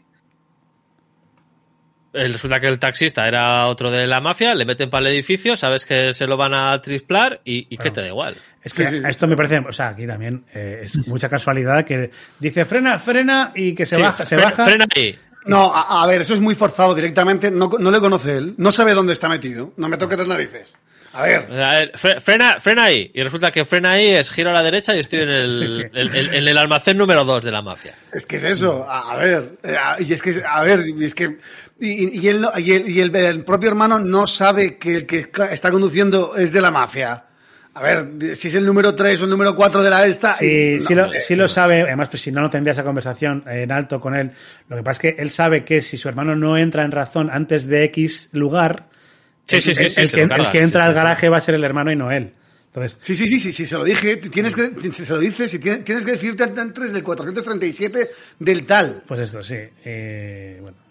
Bueno, sin más. Digamos que aquí, aquí, aquí lo, o sea, en lo que es la redención del hermano de Charlie es eh, al, dar- al darle la vida por, por, por, por Terry, ¿no? Sí, dejarle. Dice, bueno, cuando, ver, cuando a- le, ha culpado a él de todos los males que tiene el pobre chaval, y tiene Bueno. razón, porque le, lo ha hecho lo de los amaños de los combates y tal, dice, bueno, pues ya doy yo la vida por ti y tú, bueno, intenta que no, que no te maten. Sí. Y yo creo que, por ejemplo, mm, eh, Toro Salvaje del, del 80 em, eh, es- tiene una escena que rememora esta escena. De cu- cuando realmente. em, Ah, sí, sí, sí, sí, sí. sí, a ver. Sí, sí, totalmente. Totalmente. Totalmente. De hecho, hay, hay una frase que es casi idéntica. O sea, Sí. es la, la, bueno, la que dice, de podía haber triunfado. Y... podía haber triunfado. Sí. Sí, sí, eso. A ver, en, en esta escena, para los espectadores que no, todavía no lo hayan visto, el, eh, el hermano mayor intenta convencer al, eh, a, a Marlon Brando de que, de que acepte un trabajo muy bien pagado y sin mucho Un trabajo. soborno. incluye- Un soborno. Un soborno, a ver, está, le está sobornando, evidentemente, y que no confiese. Él le, él le dice que no está seguro, y ahí eh, él saca, el hermano saca un, un arma y Marlon Brando se aúna el valor por primera vez en su vida de echarle en cara cómo reventó su carrera eh, mm, pugilística al hermano, vendiéndole en, en- en la- en el combate que le iba a dar acceso al campeonato. Sí, porque además el hermano eh, le recrimina que no es nada y que nunca pudo ser nada. Y entonces ahí, es cuando Brandos se revuelve, ¿no? Le dice, ¿Y no, no, perdona. Tú me lo jodiste. Claro, claro. O sea, yo, me, yo mm, estaba en mi mejor momento, eh, me conocía perfectamente el combate, le cuento una serie de detalles, porque sabía que tal, que no sé qué, no sé cuánto, y dice, no, no, si, o sea, si me dejé ganar fue porque tú me lo pediste. Exacto. Y- y- y- a ver, y de repente dices, no me jodas, cabrón. Y encima le estás apuntando con tu, con tu arma a tu hermano. Cabrón. Bueno, entonces aquí ya eh, va, se, se ventilan al hermano y tenemos la escenita del, del bar. Sí. Que, que yo, yo, yo, como no había visto la película, eh, yo pensaba que se iba a acabar la peli ahí, porque tenía... También, Antes de llegar a la Sí, cena sí. del bar, eh, él, él, él va a casa de, de la chica por ella, eh, antes de ver a su hermano muerto, eh, que rompe la- ella no quiere saber nada de él, y él rompe la fuerza de la puerta, la rompe, y, o Sí, sea, esa escena gratuita en camisón. sí, pero qué, o sea, qué mal lo hace ahí Marlon Brando en esa escena. Qué Es, es lo que mal antes. lo hace. Sí. O sea, y luego, eh, ese- ese- es como si vale. el beso, Claro, el beso que forzado. dices, aquí ha pasado algo que no me he enterado, porque si no, no, no le ves sentido a lo que está pasando. Dices, pero, pero, pero, ¿qué es esto, tío? Esta es la mejor toma de cuántas harían para, no sé, no sé. Yo estaba en la vuelta, de vuelta de todo ya y, y el, el beso forzadísimo. A Marlon Brando le gusta forzar las cosas en sus películas un poco, ¿eh? No sé, en la vida real como lo haría, pero tam- tiene pinta que también. en las películas, La- el- el haya mantequilla o no por medio, le gusta forzar un poco las cosas al señor Brando. Ah, por cierto, el- a ver, Oye, es que es oye, un dato que, que también marcó la escena anterior, la escena del, del hermano. Eh, Marlon Brando, la madre, la madre de Marlon Brando murió poco antes de empezar el rodaje de esto. Y él firmó por contrato que se marchaba, dejaba el rodaje a las seis, a las 4 de la tarde para ir a un psicólogo o una psicóloga a, eh, para intentar superarlo. Sí, un psicólogo. Un psicólogo sí. que se llamaba Jack Daniels. Y la escena anterior eh, le dejó tirado en, eh, en cuando rodaba. A ver, primero se rueda uno y luego ro- eh, rodaba el, otro. Le dejó tirado a Terry, al que hacía de su hermano, eh, y se marchó y lo tuvo que hacer un apuntador directamente. Ah, es que oh, ahora que lo dices, yo me apunté que hay varias escenas en las que sí o sea, que son planos más lejanos en las que no es Marlon Brando. Exacto. O sea, que está él caminando lejos o, o incluso peleando después, que no es Marlon Él se marchaba de, ro- de- de rodaje, del rodaje a las 4 de la tarde. De hecho, ponía hoy un calvo haciendo de Marlon Brando, que dices, pero por, por un tío con pelo, por lo menos, ¿no? Que no se note tanto. Pero bueno, En blanco y negro no se nota tanto. no ya, pasa sí, eso, eso pensaron, supongo. No había, no había Full HD. No había Full HD. Sí, entonces, eh, bueno, llegamos aquí a la escena del, del bar, que es lo que te digo, yo como no había visto la película, yo pensaba, te tenía, o sea, olía a escena final, en la cual van entrando todos los implicados, en plan Poirot, ¿sabes? Una cosa por el estilo, y él ahí amenazando con la pistola, y va llegando pues todos, ¿no? El mafioso, esto, el cura, la, la hermana y, y demás. Y, y que tenía, yo tenía, yo olía, ¿no? Olía, tenía pinta de, de escena final, pero no. Pero no. no, no Mi, escena mi- mi nota de esta escena es qué absurdo esto del bar. O sea, es una escena absurda. Sí, absurda, totalmente absurda. Completamente, no tiene ningún sentido que él esté con la pistola ahí, que luego se, se pida el chupito. El camarero en plan chiste, se toma primero el chupito, luego se enciende un cigarrillo, en plan película, película de, pero película de spaghetti western de, de broma. No, pero es que primero coge una especie de bate. Sí. O sea, Primero, co- Sí, primero sí, coge sí. el bate Sí, coge el bate.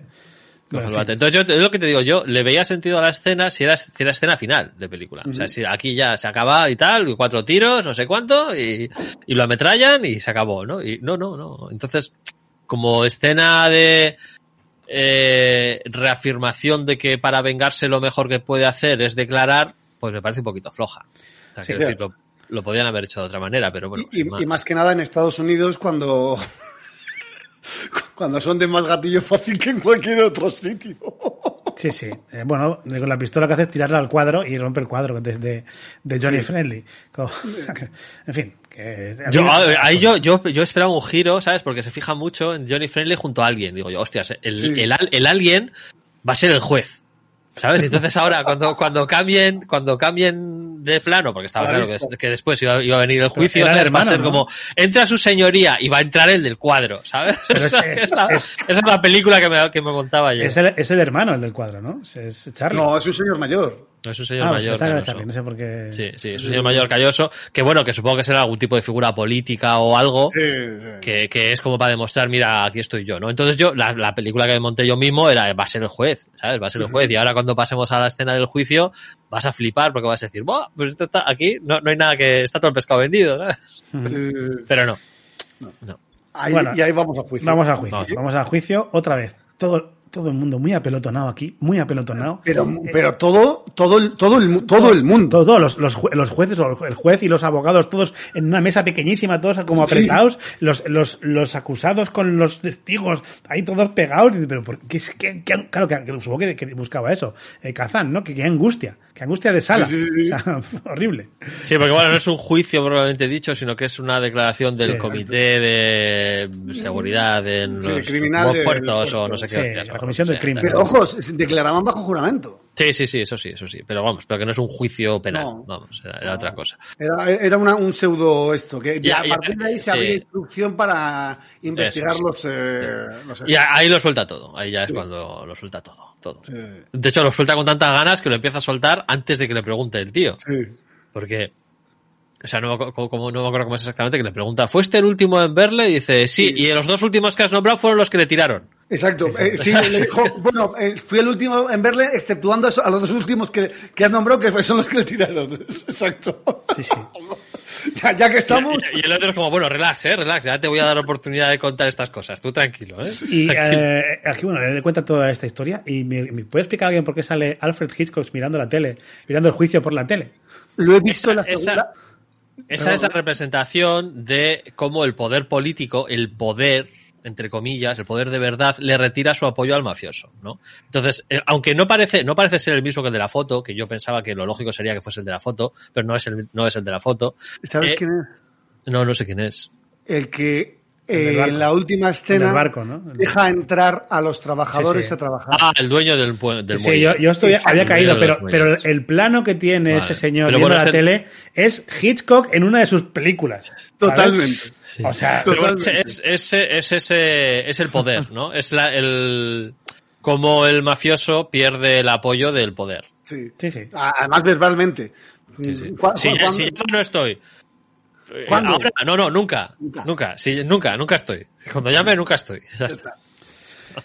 Y sin embargo, aquí no acaba la película tampoco, porque ahora, ahora Terry, Terry Malloy es un, es un paria, incluso hasta el niño que lo admiraba tanto, que tenía hasta la chaqueta del grupo que formó él de juventud, de su pandilla de juventud, pues eh, mata a todas las palomas, que está muy bien. Está ese niño, ojo, ojo al niño, eh, vigilando de cerca, porque va, va pa- pa buen Todo bien, todo bien. Sí, sí, sí. Y Toma que- psicopatía que te acaba de nacer, cabrón. Y esta es la excusa, es la excusa para que eh, veamos el enfrentamiento interno que tiene eh, Marlon Brando respecto a si eh, ir- irse con su, con su novia a, a huir de ahí y dejarlo todo o enfrentarse a, a los problemas y ayudar a la comunidad, ¿no? Que es este último enfrentamiento interno que tiene antes del enfrentamiento externo que tiene con, con Friendly. Sí, bueno, o si no, otro resumen que podíamos hacer en plan como lo de eh, cuento de Navidad, ¿no? De si tienes dinero consigues amigos. que sacamos. Pues esto es, ¿por qué lo vas a resolver en juicios cuando lo puedes resolver a hostias? Exacto. Exacto. O, o si es tan mafia, o, o si es tan mafia que luego lo resuelven. A ver, que eh, a mí me digo, a ver, tú, tú no eres muy listo, huye, huye. Estás hablando de gente que mínimo, que en la película has visto matar a tres personas. Huye, no vas a sobrevivir hoy. Y No, luego pero, sí que es cierto eh, que el- luego lo justifican. Claro, pero aquí falta el final épico, el final épico de héroe americano, que es lo que digo yo que, que se, forma, se, se convirtió casi en un paradigma en películas de, de bueno, de este tipo, ¿no? De, de cualquier lucha, de, de cualquier tipo, eh, en la que hay unas personas que están eh, oprimiendo a otras. Eh, siempre acaba con un héroe haciendo Yo, un yo, te- yo mi penúltima frase de mis apuntes es, ¿Juas? ¿En serio lo arreglan a hostias? Aquí, ¿Por qué? aquí mi not- mis notas son, en los planos largos no es Brandon ni de coña, es un calvo. Esta es mi nota de la, de la escena de la pelea con, con Cobb, o sea, con, con Friendly. Eh, y, y, bueno, sin más. O sea, es que, es que no entiendo, tampoco, o sea, no, no está justificada esta escena. Yo creo que no, está justi- lo suficientemente justificada esta escena de, de- no, de no está lo suficientemente justificado. O sea, yo creo que aquí ha habido tres finales en falso, y luego hablan del Señor de los Anillos, el retorno del rey, pero, pero aquí, aquí tienes tres finales en falso, que son la escena del bar, el, el juicio, que con, con como epílogo el poder retirándole el apoyo al mafioso, yo creo que ahí bah, se podía haber hecho el fundido a negro y los otros haciendo la maleta o lo que sea y ya está, pero no tienes todavía el, el final final, ¿no? Con- La recuperación del poder por el pueblo. Sí, vamos a echarle huevos aquí a hostia limpia y luego ya el, el paseillo triunfal entre todos Pero los es que el paseillo, o sea, es decir, los trabajadores que están esperando a que él entre de pie y si no, no entran.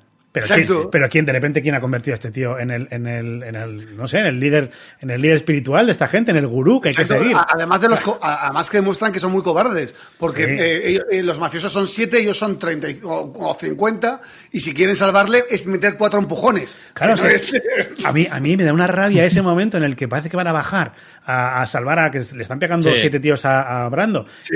y, y no se atreven, me da una rabia. Sí, sí, sí, sí, totalmente, totalmente. Pero es que eso dibuja muy bien su cobardía, pero es que su, su cobardía no, no es solo de este momento, es- es- su cobardía ha sido durante toda la película. Claro, claro. Sí, sí. Sí, sí. Eh, bueno, pues el pasillo final de. Bueno, pues, eh, que, que tampoco es. O sea, que no es el final final, porque hace el paseillo, es el héroe, todos entran a trabajar, pero ahí está el malvado, el villano, que no está acabado y dice volveré. O sea, no lo dice así, pero dice un volveré, como esperando. eh, que igual, igual es segunda parte. ¿sabes? Porque cuando dice. O sea, gano. Y tal. Sí, sí. Los mato a todos. De hecho, yo, eh, yo me he apuntado como nota final de la película que la idea, o sea, bueno, esta idea de- del héroe entrando, todo eso, que es, que es una buena idea para, para que la gente saliera del cine, como imagino que salió, pues en- encendida, ¿no? Y, como diciendo, guau, qué épico, qué, qué, heroi- qué heroicidad, ¿no? Que, que todo, eh, pero que yo creo que está poco resuelto, o sea, está, no está bien resuelto porque, o sea, no hay ningún sufrimiento para el malo más que ha perdido el poder, pero ahí está a sus anchas, o sea, va a ir a su casa tranquilamente y sigue, sigue estando forrado. O es decir, Bueno, está investigado ya por... A ver, Sí, pero exacto. bueno, Dicen que ya es suficiente, con eso ya es suficiente. ¿Que, que- que te molaría verlo ahorcado? Sí. claro, una, una explosión en la, ahí en la cabaña, como... No, que la tenía que haber soltado la cabaña, tenía que haber soltado la cabaña y que flotase ahí hacia la inmensidad del mar. y luego un, un tiburón saltase y le comiese la cabeza. Eso, ahí. Es una escena post créditos. Sí, firmado por Michael Bay. Ah, vamos a vamos a abrir el melón ya de- a tope, ¿no? Antes de abrir, o sea, sí, No. abramos el melón de la interpretación. Ojo, eh, antes de hablar de Brando, me gustaría remarcar que el Johnny Friendly es Lee J. Cobb, que en cuanto lo vi dije, qué guay, es el, el último jurado de, de 12 hombres sin piedad. Que ese hombre es muy buen actor y creo que Qué ese- buena es 12 hombres sin piedad y qué bien ha envejecido. Sí, sí. Sí, y, que, sí, y que ese sí. tío, eh, para mí es el mejor de la película, o sea, como actor. Eh, y luego me gusta mucho también porque poco después de ver a, a Cobb, vemos en la, en, la, en la película al otro policía, el policía pequeñito, que es Martin Balsam, que es el jurado número uno de la película de 12 meses sin piedad también, que tiene, tiene dos frases en toda la película en esta, pero me hizo gracia ver, como me estaba emocionado ya porque salía este tío, veo al otro y digo, ay, qué guay, a ver si sale alguno más de, de 12 hombres sin piedad. Y no. Eh, no que yo sepa, vamos. y como digo, yo creo, o sea, y de Carl Malden, que es el que hace de, de cura, tengo una cosa que decir, aparte de que de- del segundo mejor de la película como actor, es que eh, no Hombre, me es, el que, es el que tiene el papel más agradecido aparte de Brando. Claro, tiene tanto Bueno, bueno, de- de- y de hecho es el que tiene más texto, seguro. O sea, es el que tiene Sí, más diálogos. su crimen es ser calvo, eh, porque si le hubiesen dado a Marlon el papel del cura, mm, creo que habría sido otro rollo de película. El pájaro ver, espino, esto habría sido el pájaro Sí, espino. lo que iba a decir de Carl Marden es, es que. no Lo que si- pasa es si que, os claro, tienen que fijasteis- meter a la mujer por algún sitio y el cura con la mujer ya habría sido mucho. No sé si fijasteis en la nariz de ese hombre, Sí, sí, claro. que es, que es, eh, es un pene. O sea, bueno, tiene, tiene un glande en la nariz. sí, que, sí que tiene nariz de ex- exboxea- exboxeador. Tiene, tiene, tiene una polla en la nariz. Es muy, es muy chungo. O sea, es muy raro. glande, Es nunca- una- una nariz- o sea, si tú lo ves de, de lejos o de mayor, como lo hemos visto en- de, de mayor a ese hombre, eh, lo ves en esos primeros planos tan, tan continuados y dices, pero es que no podía parar de mirar su nariz y digo, pero, pero bueno, bueno, por favor, si tiene, bueno, en fin. Eh, pero por lo demás lo hace muy bien. Y Marlon Brando me parece que está, es, es completamente irregular. Irregular del todo. Igual que ella. Eh, a ver, yo creo que Marlon Brando eh, gana mucho en la segunda parte de la película, cuando ya sí que el personaje se desarrolla más, más profundamente, pero eh, yo la sensación que tengo a lo largo de toda la película es lo que te digo, ¿no? Que está un punto de actuación fuera de tono del resto, ¿no? O, sea, una cosa es que lo hagas muy bien porque es muy bueno, ¿no? Y otra cosa es que los demás, los demás están interpretando al 7 y tú estás interpretando al 9, ¿no? Entonces, crea una diferencia de realidad. ¿no? O sea, no, no te acabas de creer la escena porque tú notas que ese tío está actuando. Los demás son sus personajes, pero tú no. Tú eres Marlon Brando actuando. Y no dejo de ver que eres Marlon Brando actuando. No eres Terry. Yo Eres no- Marlon Brando actuando. Yo no lo he visto tan así. Así que sí que en sí. algunas escenas está, está mucho más arriba de lo que debería. Pero a mí, el joder, lo que transmite este hombre, ese hombre solamente mirando, eh, me mola, pero la de, po- la de, la de la hostia. Sí, pero bueno, yo por supuesto esto es una sensa- sensación mía, absolutamente subjetiva y que puedo estar todo el equivocado del mundo y, y algo más, ¿no? Pero yo tengo la sensación de que, o sea, se regodea demasiado en su actuación en muchas de las escenas. Yo, Yo- en algunas escenas sí que sí que sí que se- está muy arriba. Yo creo que directamente hay muchas escenas que lo hace mal. O sea, es decir, que lo hace mal porque se acaba de leer el, el guion. Ya, pero eso es una historia mítica. Eso, eso- eso le pasa siempre a Marlon Brando. Marlon Brando, a ver, Ya, eh, pero, pero es que no, pero es que es que no es capaz, es que es que yo creo que él no se ha creído su personaje, en este caso no, no se ha estudiado su personaje, porque no le han dado tampoco un bagaje al personaje, no le han dado una historia, o sea, sí, que es un boxeador que mañana un partido y su vida está hundida, pero no tiene más. Entonces, no sé si, o sea, el reto interpretativo también será muy alto, pero no sé, este tío viene de, viene de hacer tres nominaciones seguidas a los Oscars. O sea, eh, entiendo que con, con un buen nivel de, de interpretación, no, sé, no, no me fijo, no, no, recuerdo. A, a mí me gusta Brando a partir de la escena del taxi. O sea, de la escena del taxi para adelante, incluyendo la escena del taxi, por supuesto. Me parece que el personaje es, es, es correcto, está bien, las escenas, eh, vamos, interpreta, es Terry, me lo creo totalmente, pero en muchas de las escenas anteriores, es lo que te digo, yo creo que para, para construir ese personaje, esas reticencias de, va, no, pero es que yo no quiero, tal, exagera demasiado porque necesita que lo notes. O sea, ne- necesita que notes que me están mandando este encargo pero no me gusta, entonces tengo que hacer así con la cabeza ocho veces en lugar de, de hacer solamente un par de encogimientos de hombros y poner un poquito de mala cara. No, tengo que hacer un... A mí me, ¿Sabes que ¿Me has Sí. visto que no me gusta? Espera, que lo vuelvo a hacer.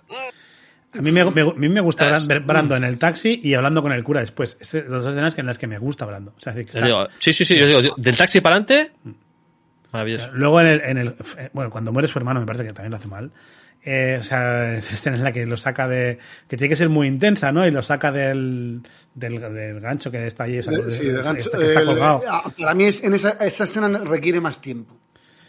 Yo creo que ahí no está, no está en el papel. El descolgar a tu hermano muerto de y entender la situación y, y que ha dado la vida por ti, creo que requiere más tiempo y sí, no, no lo veo tan, tan bien.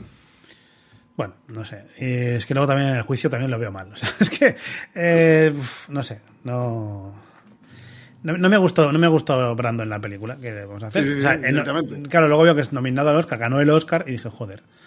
O sea, Yo, yo mi queja, bueno, ya, ya le he dicho, ¿no? Me parece que el personaje Vale. eh, se construye muy tarde. Me parece que el personaje en general se construye muy tarde. Tendría que construirlo mucho antes.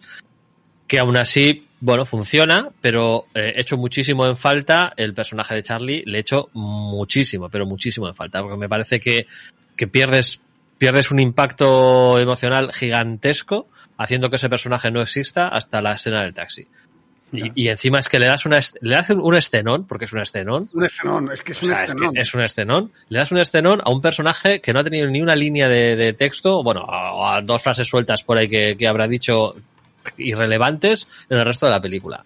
¿no? Cuando me has dado metraje a saco para meterme por los ojos que Terry y la hermana están súper enamorados de la muerte a primera vista y todo lo que quieras. Joder, tío, dame dos minutos de Charlie en algún sitio. ¿sabes? Porque cuatro frases con, con Brando que te haga ver que sí, mira, este es el hermano, del que hemos hablado de él varias veces, pues que ni, te- ni le hemos puesto cara, pues aquí tienes, este es el hermano, eh, me sueltas dos frases y tal, no sé qué, y que veamos, veamos esa relación que tienen entre ellos para que luego la escena del taxi sí que tenga impacto. Porque si no, sí. o sea, es el hermano como podía ser el primo Luis, ¿sabes? Hombre, primo Luis, ¿qué tal? ¿Cuánto tiempo sin verte? No, pues mira aquí que me han dicho los chicos que a ver si, si te dejas sobornar. A ver si firmas o te mato. Bueno, teníamos eh, eh, cast alternativo, dices, para el papel de, de Brando. Sí. Y una historia que detrás. A ver. Sí, el bueno, el tema es que básicamente querían que fuese Marlon Brando el que hiciese esta película, ¿no? Pero le hicieron la la trampa que hemos visto en otros casos, ¿no? De eh, si no lo haces tú, se la vamos a dar a un actor nuevo. ¿No? Entonces, Brando veía claramente por el guion y por las escenas y por todo lo que había que esto era una gran oportunidad de llevarse Oscar, ¿no? Porque se lo, ve, lo veía, se olía. Entonces, sin en lugar de dárselo a él, se lo daban a alguien nuevo, eh, le parecía desperdiciar la película, ¿no? Porque no, no se lo iban a dar a nadie de entidad, ¿no? Que si, ¿cuál es el otro candidato? Pues yo qué sé, Robert Stewart o alguien, alguien gordo, ¿no? Dice, ah, venga, va, pues que lo haga él, ¿no? Que es una gran película, está muy bien, me cae bien, es un colega mío, pues que lo haga él, ¿no? No, no, se lo vamos a dar a un debutante. Es como un debutante, este peliculón, ¿le vas a dar este pelicul- peliculón a un debutante? No, no, no. Además del Actors Studio, es decir, de Del su Actors misma Studio. escuela. De su esa escuela, sí, de actor estudio. Y entonces la hizo él. Que Y resulta que ese, debutante, No, ese debutante era Paul Newman. Y, y- y no, pero no fue, pon- eh, vamos, eh, Marlon Brando no fue la primera opción de Elia Kazan. La primera opción de Elia, de Elia Kazan eh, fue eh, Frank Sinatra. Iba, que- quería que protagonizase esta, esta película Frank Sinatra, pero vio que, no está, no, que, le- que la taquilla no, no iba a ser del todo buena y al final el productor, por eso he dicho antes que había tenido bastante mano con el casting, eh, quería a Marlon Brando y pasó lo que ha contado Regi que Marlon Brando dijo hizo las pruebas no le dijo que no quería porque no quería volver a trabajar con con Elia Kazan después de un, un- de un tranvía llamado Deseo y fue eso le, le metieron la, el cebo de, de otro de la misma escuela y dijo no no bueno pues lo hago Escuela, escuela que fundó junto a otras personas Elia Kazan, por cierto. Sí, fundador del con- Actors a ver, Studio. y- y Ailey Strasberg que es el profesor principal No- Y luego lo, lo que has dicho de que ganó mm, eh, Eva, ¿no? Es la actriz. Sí. No, Eva, no sé qué. Eva Marisante. Eh, pues bueno, las, las malas lenguas, o como lo quieras decir, eh, dicen que se redujo su papel de manera consciente y el metraje que sale en pantalla para que la nominasen a secundaria en lugar de a principal. De manera que lo ganase seguro. Vale. Que se, quitó, se, se le quitaron escenas que ya estaban rodadas y estas cosas para, para que en lugar de nominarla como actriz protagonista la nominasen como actriz secundaria. Porque ese año, ese año ganó el Oscar Grace Kelly, Grace Kelly, por la angustia de vivir, que se enfrentaba ni más ni menos que a, ojo, los nombres, eh, Judy Garland, por Una ciudad estrella, Audrey Hepburn, por Sabrina, Jane Wyman, por Obsesión, y Dorothy Dandridge por Carmen Jones. O sea, Entonces, como, como esto ya se sabía, eh, no había posibilidad, o estaba extremadamente complicado que se lo llevase por actriz protagonista, metieron tijera y, y se lo llevó por secundaria. Y eh, otro casting alternativo que fue, era- fue el fue para el papel del, de Charlie Malloy, del hermano de Terry, que en un, que a- a- vamos como hemos dicho eh, Que estuvo a punto de ser interpretado por desconocido número 3, ¿no? O sea, era... Lo, lo, lo, lo ponías, No. lo ponías en contrapicado en sombras y no hacía ni falta de que apareciese. Pues no, en iba a ser interpretado por Lawrence Tierney. Lawrence Tierney, el que no le venga ahora mismo la, la, la cabeza, ha actuado, bueno, a ver, es una, es una carrera bastante rarita, porque eh, eh, en el 54 hizo eh, Female Jungle, jungla femenina, y hasta el 80 no volvió a actuar, pero estuvo en Gloria, en Arthur, en High Street Blues, vamos, la ca- canción triste de, de, mm, De Hill Street. Hill Street, fue el sargento Jenkins, estuvo en Tendría, Star Trek, tendría, que verle, ¿no? Star Trek Next Generation, ¿Ah, sí? sí, también en Enfield, en Seinfeld, perdón, y luego en Reservoir Dogs, en la primera versión de Red del 93, y en Armageddon es el padre de Harry Stamper, pero está sin acreditar. el, padre, sea pero que- el padre de Harry Stamper no sale en la película. Pues eh, Claro, pero esto no eh, está acreditado, igual, no- igual, eh, lo cortaron. est- estaba grabado y en el montaje cortaron y era este hombre. Sí, sí, puede ser. Muy bien. Pues, eh, ¿tenéis alguna curiosidad más de la película? No. Pues venga, vamos a hacer una rondita de, de conclusión de a ver si recomendamos o no la película. Yagu. Yo sí la recomiendo. A mí me ha parecido una muy, muy buena película, que es, una, es historia del cine. Eh, mirarla, mirarla. Y si eh, os atrevéis, mirarla un par de veces, porque vais a en- encontrar muchísimas más cosas. Yo la he querido mucho más en el segundo visionado que en el primero. Y mm, se ven muchos más detalles y la disfrutas mucho más. Ajá. Eh, Regi. A mí me parece exagerado recomendarla dos veces, pero yo creo, yo creo que con, con escuchar nuestro podcast para descubrir esos detalles en los que te tienes que fijar y luego ver la película es suficiente, ¿no? También es buena acción. ¿eh? Sí que, sí, que, acción. sí que la recomendaría, o sea, sí que me parece que, que es una película que merece la pena verla, pero eh, reitero lo que dije al principio, que esto sí que es una película clásica que se le notan los años y que hay que ponerse, en este caso, las gafas que solemos comentar de, ojo, estoy viendo una película clásica, no puedo exigirle lo que le exijo a una película moderna, ¿no? Una vez puestas esas gafas y en el, el- en el ambiente adecuado, en el mood correcto, eh, es un peliculón, es un peliculón, sin duda. Nos ¿no? dice Diego Luis en el chat, dices de esas películas que puedes recomendar a alguien que no haya visto mucho cine clásico. Yo la he recomendado a varios y me ha funcionado. Yo no sé si sería esta la primera opción que yo daría a gente que no ha visto mucho cine clásico, pero eh, bueno, la Yo película- creo que entre las 32 películas anteriores de cine clásico que hemos, que hemos tenido ya en este programa, hay por lo menos 6 o 7 que recomendaría antes, pero esta, esta está muy bien. O sea, sin duda está muy bien. Doce hombres sin piedad. mm, Bueno, yo- es que yo 12 hombres sin piedad, Sí, es sí. que, bueno, estoy enamorado. Ya, ya os comenté, ¿no? Que me la tragué dos veces seguidas. Primero la, la versión inglesa y luego la de castellano, ahí, ah, del tirón. es, como, es como ver la misma película dos veces, ¿sabes? La de Estudio 1 y, y da, da igual, da igual, me encantó. Sí, yo la volvería a ver. es el, eh, yo también recomendaría antes La Soga, por ejemplo. Bueno, sí, sí, sí. Sí, hay, hay muchas. Yo recomendaría Una noche en la ópera, El tercer hombre, eh, eh, Bueno, Casablanca. Hemos hecho muchas películas muy buenas. Sí. Séptimo sello, Séptimo sello no, séptimo sello no. Bueno, Falta, no de las primeras no, de las primeras. Eh, Bueno, dice, tampoco te dice, Yoca- dice Yocasta, se han comentado las cejas perfectas de Marlon Brandon. Estamos tan, Eh, yo- tan, en- tan empecinados en que estaba actuando tan mal en la película que no me fijo las cejas. Yo, yo es que no, quería- no- la verdad es que no he querido ni comentarlo, ¿no? Porque al final es un tema de, bueno, los efectos especiales del 54 son los, son los, son los que son y ya está, ¿no? Se quiso, se quise, se quiso remarcar el, el hecho de que era un boxeador fracasado y lo que se les ocurrió para tener ese impacto visual es, pues mira, le ha metido muchas hostias en los ojos y, y tiene ya pues los párpados todos hinchados hacia, Y, se, la, y se le ha quedado esa cara. No era, no era solo el detalle de la ceja, sino que además tiene una... Sí, tiene algo en el rostro que dices como, a este le han pegado mucho. Está raro, sí. Eh, ¿Tú, Gonzalo, la recomiendas?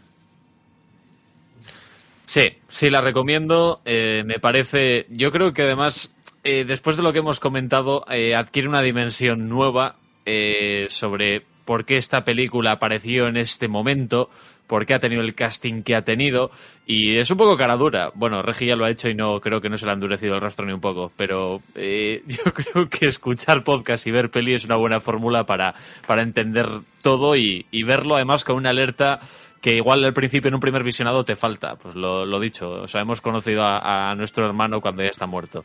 Eh, no creo que hayamos sido, teniendo en cuenta que somos cuatro, nos ha pasado a tres, creo no, que no, a los cuatro, no, no, a los cuatro, a los cuatro. y últimos. Yo Ah, la- los el- cuatro es. El primer visionado me pasó lo mismo. Pues eso. Pues yo también, yo creo que yo sí la recomiendo más que nada porque creo que es una de esas películas que, que hay que ver, una película que ha ganado ocho Oscars. O sea, vale que los premios son premios y tienen, hay muchos factores que influyen en que te den un premio u, o no. Pero eh, si tiene ocho Oscars y está eh, en el sitio en el que está es por algo y quizás es lo que decimos, eh, hay que verla con los ojos de eh, una persona, o sea, verla con los ojos del 54. Entonces, no, lo que no puedes es poner, eh, poner tu experiencia de, de visionado de películas ahora a, a compararla con, pues entonces pierdes seguro, ¿no? Con cualquier cosa que casi que hayas visto. Pero bueno, está muy bien eh, para, para verla y para saber un poco de cine y para eh, también disfrutar de cómo se hacían las cosas antes, que también se hacían muy bien. Y dicho lo cual, damos al carpeta- carpetazo ya aquí a la película de La Ley del Silencio. The Waterfront. Que no, no hemos comentado Eh, nada eh, de On the Waterfront. O sea, ojo. On the Waterfront. Pero, bueno. Y, y Nido de Ratas en Latinoamérica. Sí, pero ojo, La Ley de Silencio me parece un buen título. ¿eh? Sí, sí. Sí, a mí también, ¿eh? Entre, el- entre las barbaridades que se han hecho a lo largo de la historia, como en retitular aquí, me parece un acierto.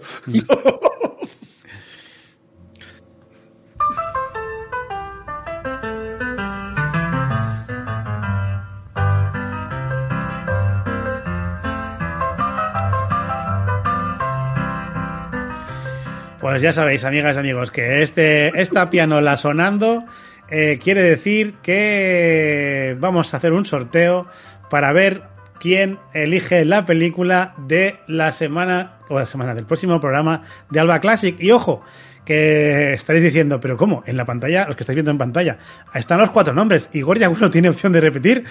Sí. sí, eh, sí, estamos tan mal que decidimos que una vez que pasáramos toda la ronda eh, los cuatro, pues volvíamos a estar los cuatro en la terna de candidatos, así que eh, pues si no, ya sabéis, 25.000 que... Me, mm, ¿Qué, qué es no? ¿Qué, qué es puntitos. Absurdinis. Absurdinis, sí. absurditis y me vetáis.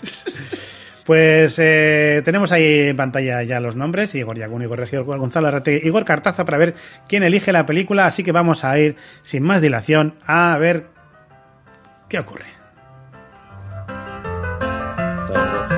Y elige la película del próximo Alba Classic, Gonzalo Larreategui. Olvidar lo, lo que he dicho, todo, todo. No, no, todo, no todo. tongo, no hay Eh, eh. Bien. Y me hacía mucha ilusión además, no tanto como a Yagu, que tenía el baile ese extraño de la cobra delante del micrófono. No, el, el otro día igual te quedó más natural y más sembrado, pero algo así, sí. Eh, vale, yo creo que esta película va a gustar. Bueno, y si no os aguantáis. Eh, Qué remedio. la Torre de los Siete Jorobados. What? What the fuck? ¿Qué es eso? No tengo ni idea. No tengo ni idea, pero ya me interesa. Regi ya. no sabe. Wow, No. le metí un gol a Regi, pero eh, buah, esto me lo voy a apuntar. Eh. Bueno, 44. hoy empate a uno. Me ha metido Yago y le he metido a Regi. Sí, sí, sí, Eh, totalmente. La Torre de los Siete Jorobados. Película española. Eh, terror, ciencia ficción, punto de comedia. Edgar Neville. Mm, atención. Has mirado el año, no te vayas así. Sí, sí, 44. 40, 44, vamos, 44. Yo creo que para el año 44 eh, igual hasta se pasa de temprana, fíjate. Bueno, Bueno, yo, a, a mí me ha ganado, con, con la sinopsis me ha ganado, ¿eh? En el Madrid castizo de finales Ya- del ya- siglo XIX, sabía. El enigmático fantasma del doctor Mantua revela al joven Basilio la existencia de una ciudad subterránea en la que habitan decenas de siniestros jorobados. Bueno, bueno. Dice. Diego Luis, dice, vamos, magnífico cine clásico español que os va a volar la cabeza. Y Ramésida también dice, ojo, eh, también decía antes, Oh. Ramésida elegirá con, con criterio, ¿no? No sé yo. Eh, A tope, a tope. Ya lo veremos. Ya lo veremos. Eh, ¿está, está, está, ¿Está en filming, eh, Diego alguno? No, no, está en No está en Flixolé, en, En Flixolé. Mm, en Flixolé que tienes acceso por, eh, por Amazon. sí, tienes ahí siete, siete días de prueba, ¿no? O algo así. Eh, Bueno. No lo sé, pero vamos. eh, A tope con Gonza, dice Ramésida. Pues nada, amigas y amigos, eh, ya sabéis, el próximo Alba Classic, La Torre de los. Siete Jorobados, película de la que yo acabo de conocer su existencia.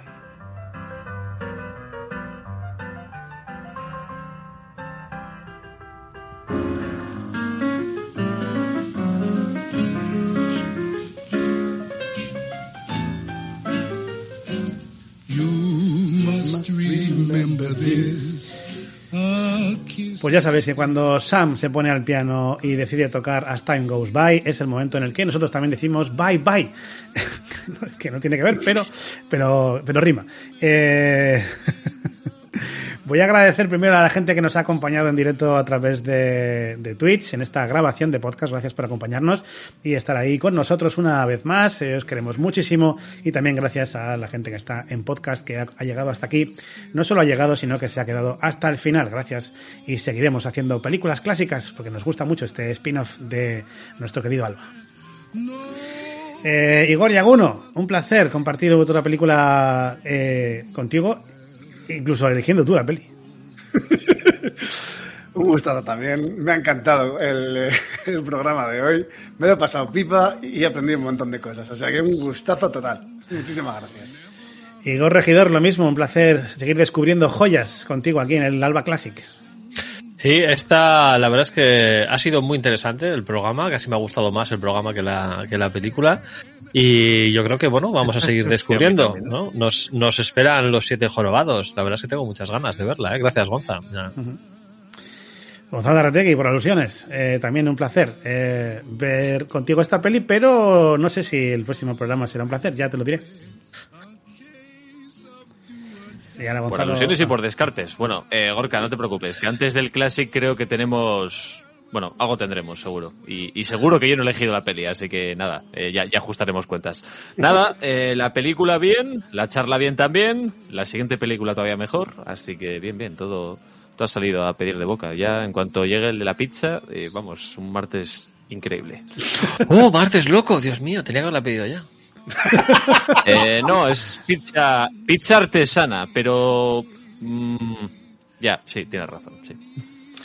No había caído en el detalle de que era martes. Bueno, no os preocupéis, que yo no voy a cenar porque estoy con un ayuno intermitente, así que eh, no os voy a dar envidia por ahí. Y lo bueno que te vas a quedar, tío. Y lo bueno que te vas a quedar. Uh, 13 kilos llevo ya, ojo, 13 kilos. Ole, Eh, ole. ni más ni menos. Tengo ¿Perdidos o ganados? No, ganados anteriormente, perdidos ya. Previously, eh, en My Vale, Belly. Hace mucho que no te veo, Gorka. Sí, es cierto, es cierto. Ya en el podcastón. Sí, bueno, sí. ah. Claro, en Gijón no viniste. Y aún así quedaremos para comer. No. qué desgracia.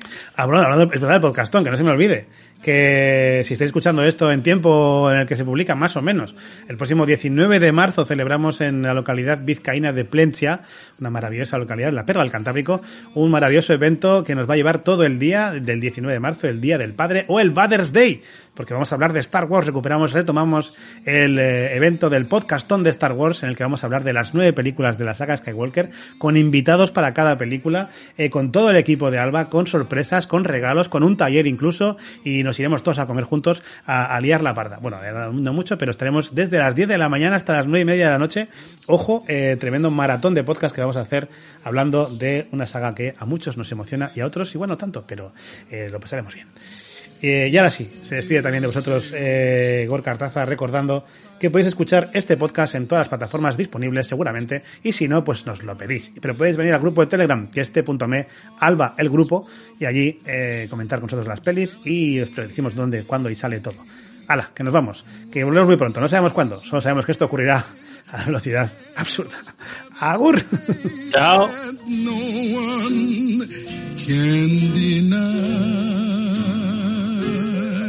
It's still the same old story of fight for love and glory, a case of do or die. The world will always welcome love.